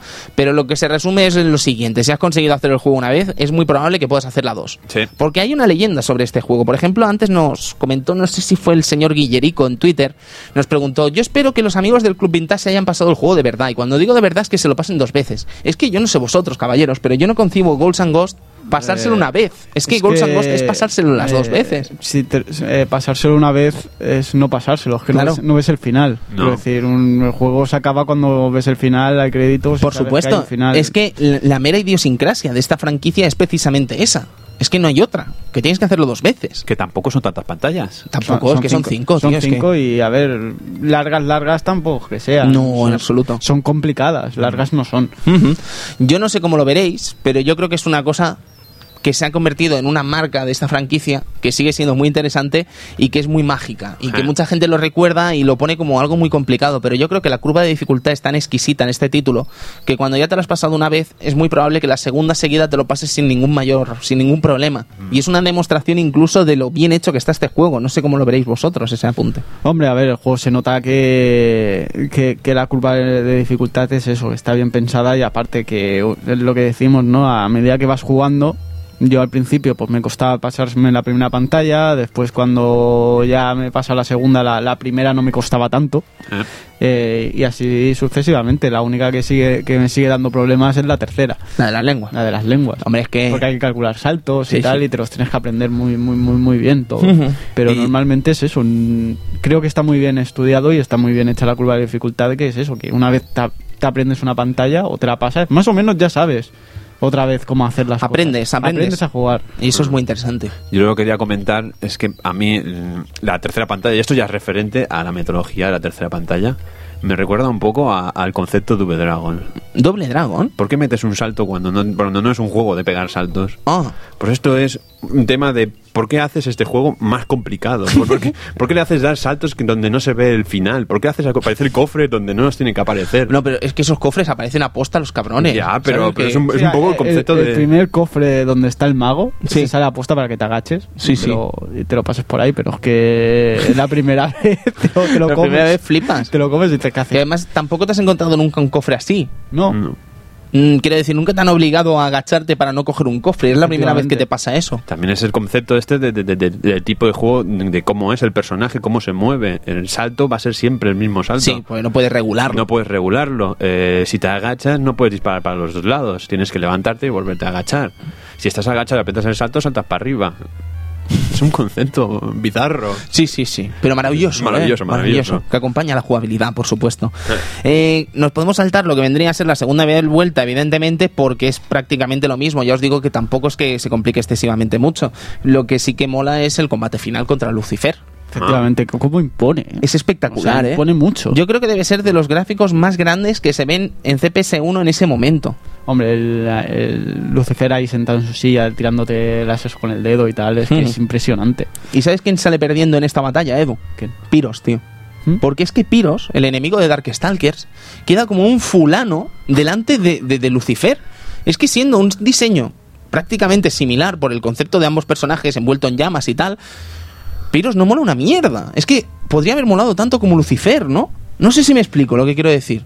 ¿Por qué? ¿O os ha venido random esto quizás? Muy random. Ha venido porque random, ¿verdad? El pelo, random. el pelo para atrás que tiene me recordaba a Dimitri y Buah. cosas así, ¿sabes? No, pero, pero quiero decir que, que, que luego ves a Piros y es como que te da igual, ¿no? Porque dices, es que he visto a Lucifer, mola mucho más que tú, payaso.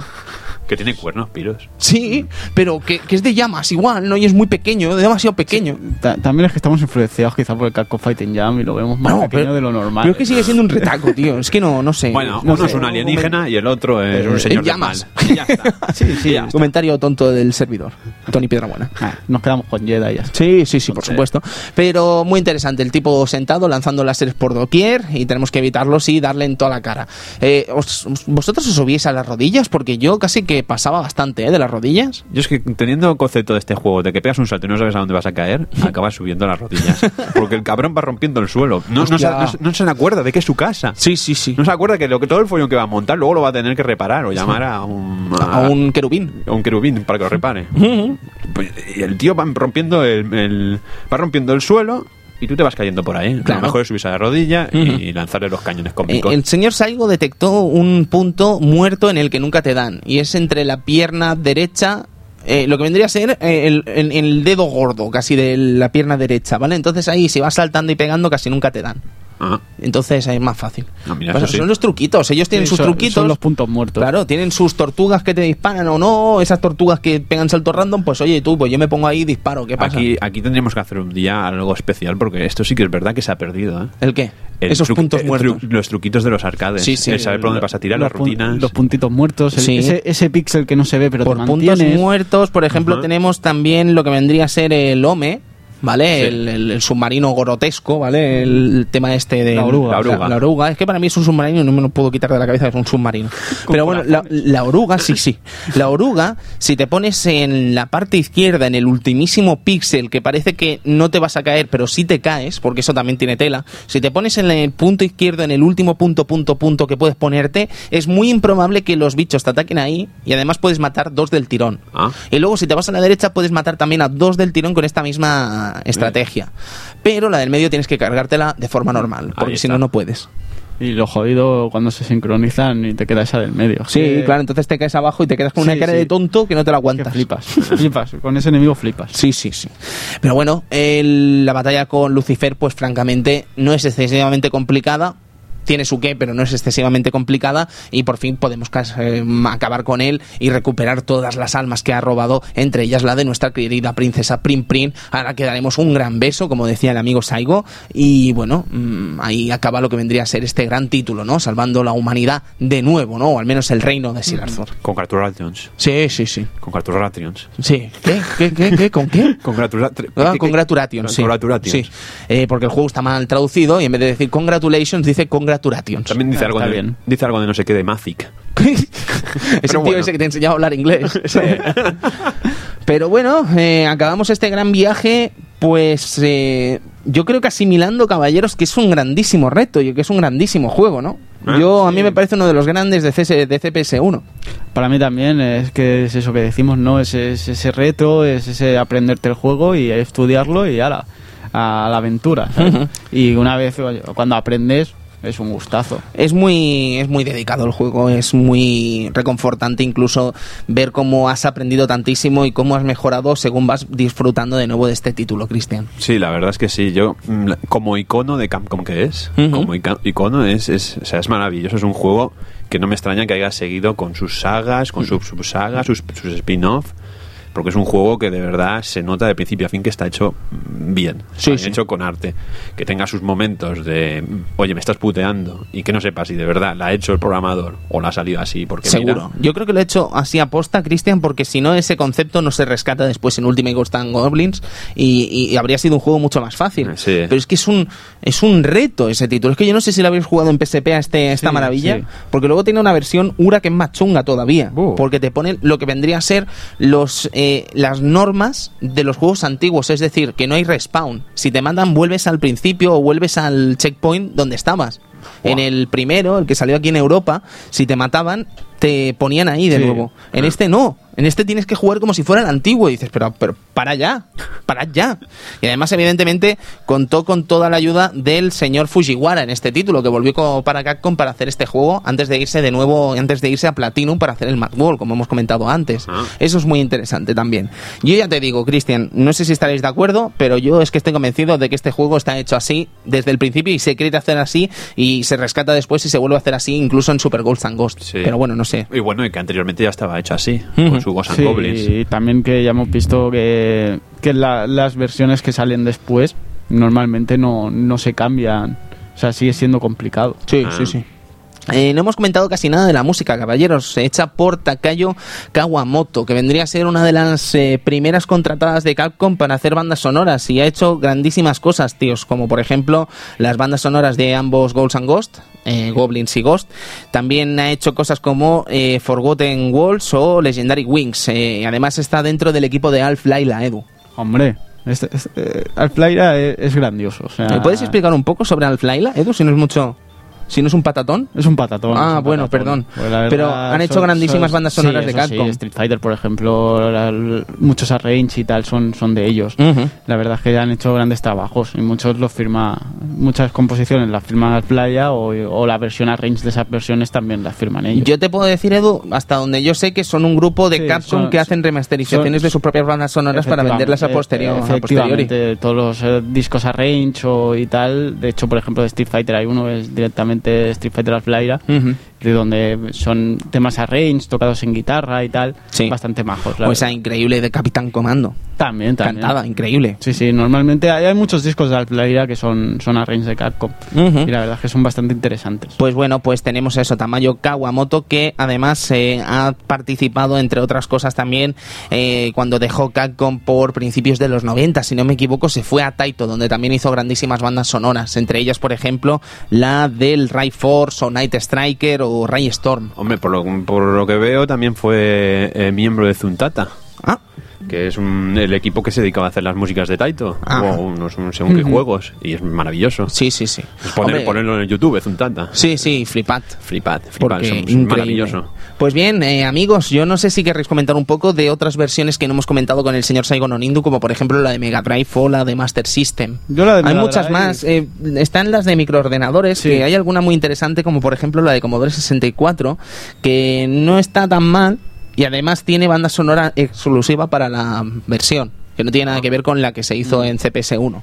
Vaya, vaya. Y- Yo la que más he podido disfrutar es la de Mega Drive, que la verdad es, yo creo que es una buena conversión. Joder. Mm, No se resiente casi nada. Quizá a mí lo que me pasó es que no sé por qué lo tenía en modo practice. Ah, y llega un momento del juego que no te deja avanzar. Y eso sí que lo vi mal, no porque no te deja avanzar, que es lo, es obvio, ¿no? O sea, te has hecho la práctica, has hecho la prueba, es más fácil. Por ejemplo, el tema de la oruga, eh, en vez de salirte la, la, oruga- la oruga que te persigue, Sí. en vez de salirte dos, te salen una. Ah. Sale una. Hombre, cambia mucho entonces. Cambia mucho. Los enemigos tienen menos toques, eh, salen menos, eh, menos enemigos en pantalla, pero hay un momento en el que no te deja avanzar. ¿Cuál es el problema? Que no te lo indica. Quiero decir, es cuando sale por primera vez Astaroth, sale con un color como plateado y no le hacemos daño. Con nada. ah. Entonces tú te obliga- flipaste, ¿no? eh? Yo flipé, digo, ¿qué pasa aquí? Entonces tienes, tienes que volver, o sea, tienes que apagar la consola, ¿vale? Eh, irte a opciones y poner modo profesional. Entonces sí que tienes el- la versión de, de arcade. Entonces ya cuando vas a Astaroth ya lo ves con el color de arcade y ya puedes atacarle. Eh, podían avisártelo, podían decirte, oye, estás en modo practice, eh, se ha acabado aquí, te dejan que te dejen en la- a las puertas de la quinta pantalla, que te salga un mensajito diciendo, oye, reinicia, y póntelo en modo profesional si quieres acabar. Claro. No La que te quedas con cara de tonto. Pero la me temo. es buena. Sí, hombre, yo es Muy- que me acuerdo, me acuerdo perfectamente hablando con nuestro querido amigo Alfonso de segasaturno.com que a él no le acababa de gustar esta versión, pero yo es que creo que es una versión muy muy decente. Es- yo creo que... eh, A ver, no es pixel perfect, no es pixel evidentemente. perfect. La- la- por ejemplo, las bolas de los enemigos son más pequeñas. Sí, sí, sí, Por- sí. Por ejemplo, algunos enemigos pues, no salen a lo mejor como deberían, pero yo creo que es una buena conversión y se deja jugar muy bien. Y más siendo, si no me equivoco, del año 1989 para Mega Drive en exclusiva. Ah. No olvidemos eso también. Yo creo que hay cosas muy interesantes de esta conversión y al final no se resiente excesivamente con el arcade. Y más cuando lo teníamos eso en nuestra propia casa. Lo que no se ha salvado, amigos vintagers, es la sinopsis de Oh. Mega Drive, que la he traído y he querido compartirla bien, con ustedes. Eh, vais a flipar, eh, Edu y Cristian, porque no. Es que. Bueno, mejor os lo leo. Nos encontramos en el pasado cuando los caballeros recorrían el país en busca del Santo Grial, defendiendo el honor de sus damas y en lucha perpetua contra fuerzas demoníacas. Dices, un momento. ¿Qué Santo Grial? ¿Santo Grial? ¿Qué Santo Grial? Es Arturo. ¿Es Arturo? Es Arturo. ¿Qué me estás contando? Come pan duro. Claro, claro. es Arturo, va por el Santo Grial, pero ¿qué coño? Hostia, es increíble, ¿eh? ¿Pero Además, no hay evidencias como aquel que dice que confirmen que este es el rey Arturo. Pero- Bueno, Que pero- nadie evidencia en ningún momento que este sea el rey Arturo. Es que es no que- tiene ni pies ni cabeza. Pero luego tenemos una versión de iPhone Ah, en la que sale el segundo caballero de Ghosts and Ghost el guapo. que se llama Lancelot. Y dice, a ver, estáis haciendo las cosas mal. Ya- Nadie ya- ha dicho se- en ningún momento que ido- esto sea el rey de Arturo. Se le ha ido la olla ya a la gente. Por... ¿Dónde tiene la Excalibur entonces? Es que- No lo sé, ¿qué es la espada? La espada nunca se ha llamado Excalibur. No. Y si alguien la ha llamado Excalibur ha sido por su propio gusto, porque en ningún momento se ha llamado esta espada Además no Excalibur. sirve para nada. Es que es una mierda de espada. Vaya- vaya- eh, vaya Excalibur. eh, eh, que quita mucha vida, eh, eso es verdad. Sí. Lo que pasa es que quitar mucha vida a cambio de un rango tan sumamente bajo cuando es un juego que casi casi te va la vida en disparar, Sí. pues es un problema. Ahora sí que es verdad que para algunos enemigos va hasta cierto punto bien, ¿eh? Ah. Sí, sí. Sí, hombre, hay algunos enemigos que como lo pilles... Todas las armas tienen momentos buenos, excepto el fuego. Yo creo que contra el contra Cerbero, si lo pillas bien con la espada, nada más empezar, que empieza por el suelo, le puedes clavar bastante bien el tema ahí. sí, sí. No sé. Yo- yo- Pero en todo caso no es de las mejores armas, No, eso no, estamos de acuerdo. Estamos hablando de armas, pero no hemos hablado de las armas. No, eh, sí, sí hemos hablado. Eh, hemos hablado de todas las armas Eh, y nos, sus hemos magias. nos hemos dejado el escudo, pero no hemos Ah. hablado de las eh, magias, Cristian. si Ah, te apetece a ti comentarlo, Mm, Bueno, vaya. Vaya patata patata. ahora. Bueno, la- la- patata se ha devuelto. La armadura, la armadura que cuando recarga pues, Sí, lo hemos hace, comentado al hace principio. magia, pues según la alarma que tengamos, pues hace, hace un efecto u otro. Por ejemplo, Sí. si tenemos la, La ese- lanza. ese, esa ti- ese tipo de, de- de magia verde, Sí, el escudo. el escudo, el escudo. pues, si, Yo la creo que es cargamos al escudo. tope, si lo cargamos al tope, pues sale un- una especie de cristal. Vamos a llamarle cubre. un Aegis Reflector. Sí, yo lo llamé así, digo, "Oh, mira, es, es Uriel. Sí, sí. Eh, el agua ven- eh, Eh, lo guay del- no hemos comentado sobre este disco o escudo es que tiene una trayectoria que hace el suelo. Sí. ¿vale? O sea, sigue la trayectoria del suelo y eso a veces va francamente bien. Hay, mu- hay muchas veces que, que- que va muy bien, bien. sí. Eh, por ejemplo, la- el fuego, pues saldrán varias bolas de fuego rodeando y Ah. cosas así. la Un verdad, efecto muy corto. Efectivamente, la lanza el rayo. El rayo yo creo que es lo más espectacular, ¿eh? Bueno, que. Bueno, sí que es lo más espectacular, pero. Pero lo mejor yo creo que son las dagas. Las dagas. Sí, Las dagas, que hace dagas. un segundo Arthur que repite tus movimientos con una pequeña mm, retraso de tiempo. Sí, un poco a como se vio, se vio más tarde, bueno, como se vio en el clásico Direm de, Ujú. de Ninja Spirit. Sí, correcto, Te crea verdad. una sombra y vas jugando con esa sombra. Es maravilloso ese arma. Mm, ¿Qué más podríamos comentar de estas armas? ¿Os apetece comentar alguna más así curiosa? Por ejemplo, con la espada teníamos dos especies de rayo que hacían una un, un- un rombo alrededor suyo, o lo que parece un rombo. Hace como una especie Sí. de movimiento romboal que nos eh, que hace bueno que nos Sí, ayuda que- izquierda y derecha, ¿no? Que hace un rombo, vaya. Eh, sí, dos, cor- concretamente. Y luego ¿Y el mm, cañón qué hace? El cañón, pues buena pregunta, Cristian. No hace nada. No. Bueno, yo, yo no lo he podido hacer nada. Yo, yo he jugado, eh, ni cargaba y no cargaba, no cargaba, no cargaba, no sé. Ah, no. No. No sé. Ahí me has pillado, ahí me has lanzado el patatón de No, mi vida. yo, yo a lo mejor, eh, no sé, pero yo no he podido cargar el cañón. Ujú. Bueno, Eh, pues ahí nos eh, queda la de esto. Tendremos que hacer una fe de ratas en el Twitter Seguro. explicando qué hace el cañón. Lo sentimos. Lo siento. Seguimos con la versión de Master System, Cristian, que esta sí que la has tocado tú. Yo también la he tocado. Ah. Eh, es muy interesante, Sí. porque si bien evidentemente no es el port de la vida, Bueno. es un port muy interesante porque aporta cosas que no tiene el otro juego. Claro, se, se basa el hecho de que como no puedes hacer lo mismo que puedes hacer en la recreativa, pues te lo inventas. Como le pasaba a Nintendo y como le pasa a algunas adaptaciones de Master System que, son, que, que la gente le gusta. Sí, hombre. Es maravilloso. Y aquí tenemos... Yo la veo digna, no sé, la veo como mínimo jugable y eso ya es mucho. Sí, no, la verdad es que es muy jugable. Y el hecho de que a lo mejor puede ser, puede ser más facilona, porque digamos que los cofres ahora ya no te dan las armaduras. Entras en una especie de tienda, que no es una tienda porque lo pillas todo gratis, Sí. Y te dan a elegir entre un casco, Un o- yelmo, un yelmo, o unas grebas. sí, un casco y un yelmo es lo mismo. Ah, perdón, o sea, lo que, perdón, el, una el- coraza, sí. un casco y una es que soy tonto. y, o un arma. A medida que vas cogiendo, pues te van dando. Pues tienes la armadura en roja, la armadura verde y la Y- armadura dorada. O puedes elegir el casco, o puedes elegir las piernas, las botas, o puedes elegir un arma hasta llegar hasta la del el San Miguel. El cañón. Y además hay otros cofres que te dan o vida o magia. Porque estamos hablando de un juego en el que cuando tienes una armadura, cuando tú compras, bueno, cuando tienes la armadura verde o roja o amarilla, cargando el disparo puedes lanzar magia, pero dependiendo de, de otra barra que se va, va- va- se va vaciando. Según la vamos usando. Magias que son mucho más poderosas que las del arcade, que incluso llegan a dar in- invencibilidad. Ah. Como la de las la- la- los escudos. Tiene un doble espejo que te hace como una especie de invencibilidad inmunidad, Eso está muy una bien. cosa extraña. Eso está muy bien. Eh, pues chicos, no se ha salvado tampoco la sinopsis del juego de Master System, que sí, Anda. esta, esta sí que vas a flipar, querido Edu, te la voy a leer, Sí, sí, sí. ¿vale? Es el malvado y escurridizo Loki ha saqueado de nuevo el hermoso y pacífico reino de Lexet, aterrorizando a todos sus habitantes. El caballero Arthur, es decir, usted, debe vengar a su pueblo y rescatar a la hermosísima princesa, nunca dirías el nombre, Edu. ¿Cuál? ¿Cómo? Tamara. Ah. Póngase su armadura, tome sus armas y extermine a Loki y sus repugnantes esbirros. Y dices, wow. Loki. Loki Tamara, Pero. ¿qué me estás contando? ¿Por qué? Mi- Eh, mi- Sega Europa, caballeros, así va el tema. Ellos han, han- han pillado la zona nórdica. Sí, Y han dicho, vamos a nórdica, reventar todo. aquí, Loki. sí, Thor, Han dicho, Rey- Rey Arturo, Loki, venga. Venga, ¿Pero random, por qué? Lo que sea. Porque están al lado, yo qué sé. Están en Europa ambos. O sea, igual te dicen eso que te dicen un dimoni de aquí de Cataluña, o yo que sé, o una mega gallega, ¿sabes? No sé, random. pero Loki- así funcionan, Edu, a veces las cosas, sí, así se lo hemos contado. Ay, por Dios. Chicos, eh, no sé si querrán contar alguna cosita más de este Golds and Ghost o si podemos pasar ya casi a despedirlo y hablar de los juegos que vendrán la semana que viene. Yo lo único que puedo decir de este juego es que ha sido un reencuentro maravilloso, ha sido incluso casi, no la masterización, evidentemente, pero sí ha sido casi el amaestramiento de este juego que nunca había tenido y ha sido un auténtico reto enfrentarme a él y disfrutarlo como lo he llegado a disfrutar. Para mí, como bien decíamos antes, casi casi una de las obras más brillantes de Fujiwara y casi casi una de las obras más brillantes de CPS1 y más memorables. Que además se pueden jugar en muchos sistemas, ¿eh? Y de forma muy fácil. Sí, es lo en que- PSP, en PlayStation 2, en La- Xbox. La verdad es que tienen miles de formas de jugar y... No, en Xbox creo que no salió el Capcom Sí, sí que Collection. ¿no? salió el ¿Sí? Capcom Vale, Collection, sí. fantástico. La verdad es que ahora puedes disfrutar de muchas versiones del juego, se puede disfrutar de muchas maneras y que es una buena opción siempre. Y ahora, por ejemplo, en- el de PSP estará a 10 euros en, en modo esencia. Sí, sí, sí. Es que hay miles de maneras. De hecho, a mí el Essentials me salvó un viaje en AVE bastante grave, ¿eh? Porque me lo compré en una estación de tren y estuve jugando todo el viaje. Ah. No, sí, eso de los Essential, tú vas, eh, tengo 10 euros sueltos, mira, me pillo. eh. Pim, pam. me Sí, pillo sí. Eh. Sí, sí. Además vienen muchos juegos buenos Sí, ¿eh? sí, en esa colección. A Cristian. mí lo que me produce un poquito de penita. Eh, ¿por qué?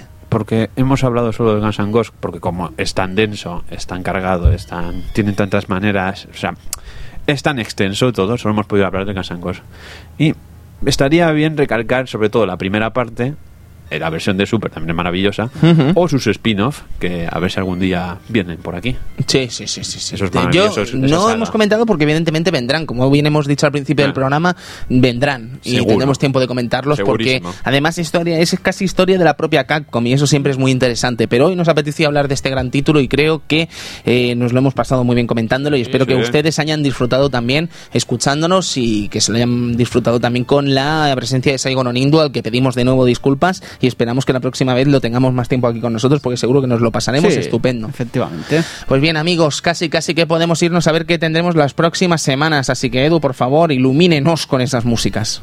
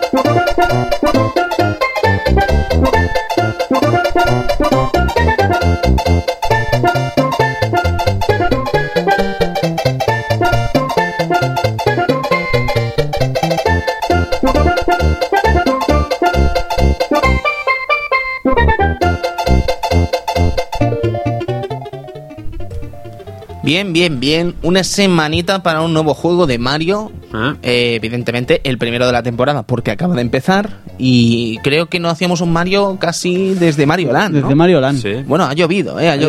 llovido mucho. Super Mario World, uno de los juegos más brillantes del lanzamiento de Super Nintendo, por no decir el más brillante y probablemente uno de los mejores del catálogo de Super Nintendo, que es mucho eso. Yo, yo tengo una duda. Oh, bueno, patatón. Bueno, Patatón. duda, duda, Cristian. Duda, Cristian. Qué Eh, miedo me da eso. ¿Este es el Mario Oh, oh. de- de- de- de- el que usó el, el mismo detergente que los tontos de mi color? Sube el volumen, vámonos.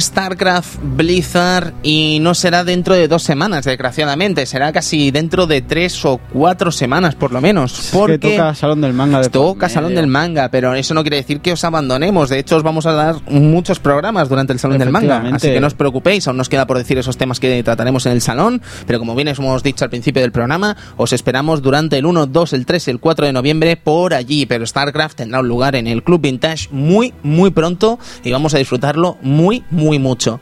StarCraft, uno de los reyes de la estrategia en tiempo real.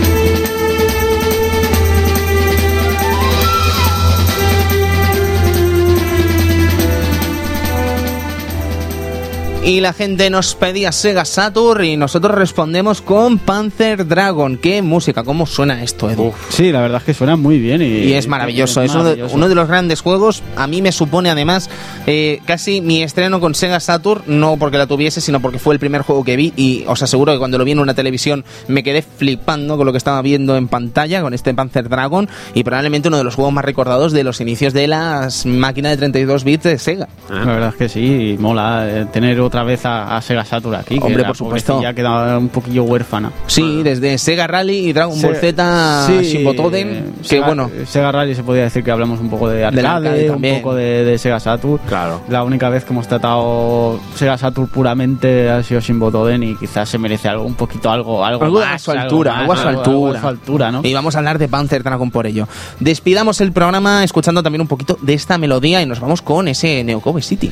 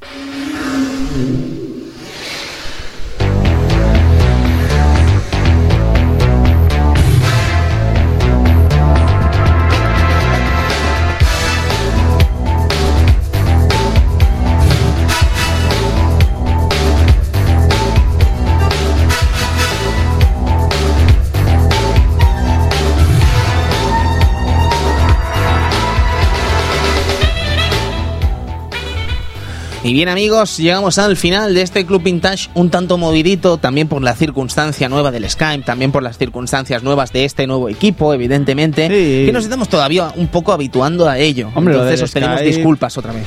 Era la primera vez que lo utilizábamos y hay que probar cosas, ¿no? Hay Sí. que ver si podemos tener a invitados, que siempre... Sí, es interesante, por No supuesto. sería lo mismo un club, un club vintage sin algunos invitados. Claro, Pues, claro, eh, eso, eso es una cosa que llevamos respetando desde el principio, Classy, desde el bueno, claro, desde, Desde el principio. desde el primer programa, desde el propio piloto ya lo hicimos y creo que es una cosa que es guay tener a otra gente que también opine sobre esto, pero yo creo que se abre una puerta muy interesante con esto del Skype y seguro que la aprovecharemos al menos en el Club Vintage, en Arcadia es otro rollo, pero en el Club Vintage yo creo que sí que se puede aprovechar. Sí. Eh, veremos a ver qué nos abren estas posibilidades, pero lo dicho, si eh, hemos tenido algún desliz o hemos tenido algún problema, ya no del programa en sí, sino algo más técnico y tal, se, pedimos disculpas también por alterar un poco el orden del guion y esas cosas, pero bueno, que esperemos que nos disculpéis y que sepáis que va a ser para mejor, así que eso está bien también. Así que amigos, eh, les recordamos una vez más que nos vemos el 1, el 2, el 3 y el 4 de noviembre por el Salón del Manga. No quiere decir que vaya a haber programa los cuatro días del Club Vintage, pero sí que es probable que hayan dos y quizás tres. Así que eso Sí, está muy bien. O alguno que no sea propiamente algo del club. Ujú, Sí, veremos a ver. Que pueda ser algo extra. algo Sí, sí, especial, sí, no pero sé. de videojuegos, videojuegos seguro que dos Sí, caerán. seguro. ¿Sabes? Y el tercero, si es extra, pues nos permitiremos esa licencia como ya nos permitimos el año pasado con ese Unplugged, ¿no? Sí, que también tocamos cosas y era un programa que yo creo que estaba bastante interesante. curioso, No lo ¿eh? sé, no quedó mal, ¿no? No quedó que mal. no quedó bueno, mal, está mal que bueno, lo digamos era- nosotros, Era un Edu, programa de, feo. Era un programa de prueba. Ah, y que no se me olvide. Lo hemos comentado. Retroparla, que no se me olvide. Eh, si no me equivoco, eh, necesito ver el calendario, Edu. La primera semana de noviembre, después de la segunda semana de noviembre, que no sé en qué cae, hay un festival retro en Madrid. Eh, los días, Edu, ¿me lo puedes decir, por favor? Eh, 10 y 11. 10 y 11 de noviembre en Parla, la localidad, localidad madrileña de Parla, ¿Eh? hay un festival retro donde van a ir mucha gente dedicada al videojuego retro. Eh, nosotros iremos, no podemos decir nada todavía, pero de verdad que estamos intentándolo, ¿eh? estamos intentando mirar a ver qué se puede hacer para acudir a esta fiesta y que podamos estar con todos los amigos del universo retro español para echar unas risas, conocerlos y poder compartir cosas, gustos, eh, Opiniones, sí, opiniones y muchas tal. cosas. Y Así- unas porras. y con unas buenas No, por- porras. eh, eh, churros, perdón. De porras, de churros, sí, sí, Ah, ah, claro. No, no, yo ya lo he entendido porque yo ya casi soy ciudadano de Madrid. Ah. Pero eso, que lo dicho, que esperamos estar en Parla, no podemos confirmarlo. La semana que viene daremos el sí o el no, pero esperamos estar allí. Y si no vamos, al menos que lo sepan ustedes. Retroparla, búsquelo en Google, búsquelo en internet, a ver si pueden ver esta página y pueden disfrutar de este evento retro. Lo tuitearemos también por Twitter y Facebook para que le echéis un vistazo. Pero bueno, ni que se echa una ayuda y un cable a nuestros amigos de la asociación que organiza este evento. Así que un abrazo amigos y mucha suerte y esperamos estar allí. No hay mucho más que decir, nos vemos la semana que viene con un programa muy especial, Super Mario World. Así que si os parece bien, despedimos. Amigo Eduardo Polonio, Buenas noches y disfrutar de and Ghost. amigo Cristian Sevilla. Yo me voy, pero antes quiero pensar en una cosa. Por supuesto. ¿Cómo Cristian. debe ser Prim Prim para ir a salvarla cuatro veces al infierno? Hombre, Debe ser, pues ya debe, te lo, te debe digo, tener unos morritos majos. te lo digo, 83, 50, 89. Mm, Y luego que sea simpática. Eh, eso espero. Yo creo que Prim Prim tiene que ser simpática. Sí. Y servidor de ustedes, Tony Piedrabuena, que también se despide recordándoles lo de siempre. Disfruten del pasado, disfruten del presente y del futuro, ya que sin él probablemente no existiría lo que hoy es el Club Vintage. Nos vemos en nada, en una semana. Hasta luego. Adiós. Disfruten.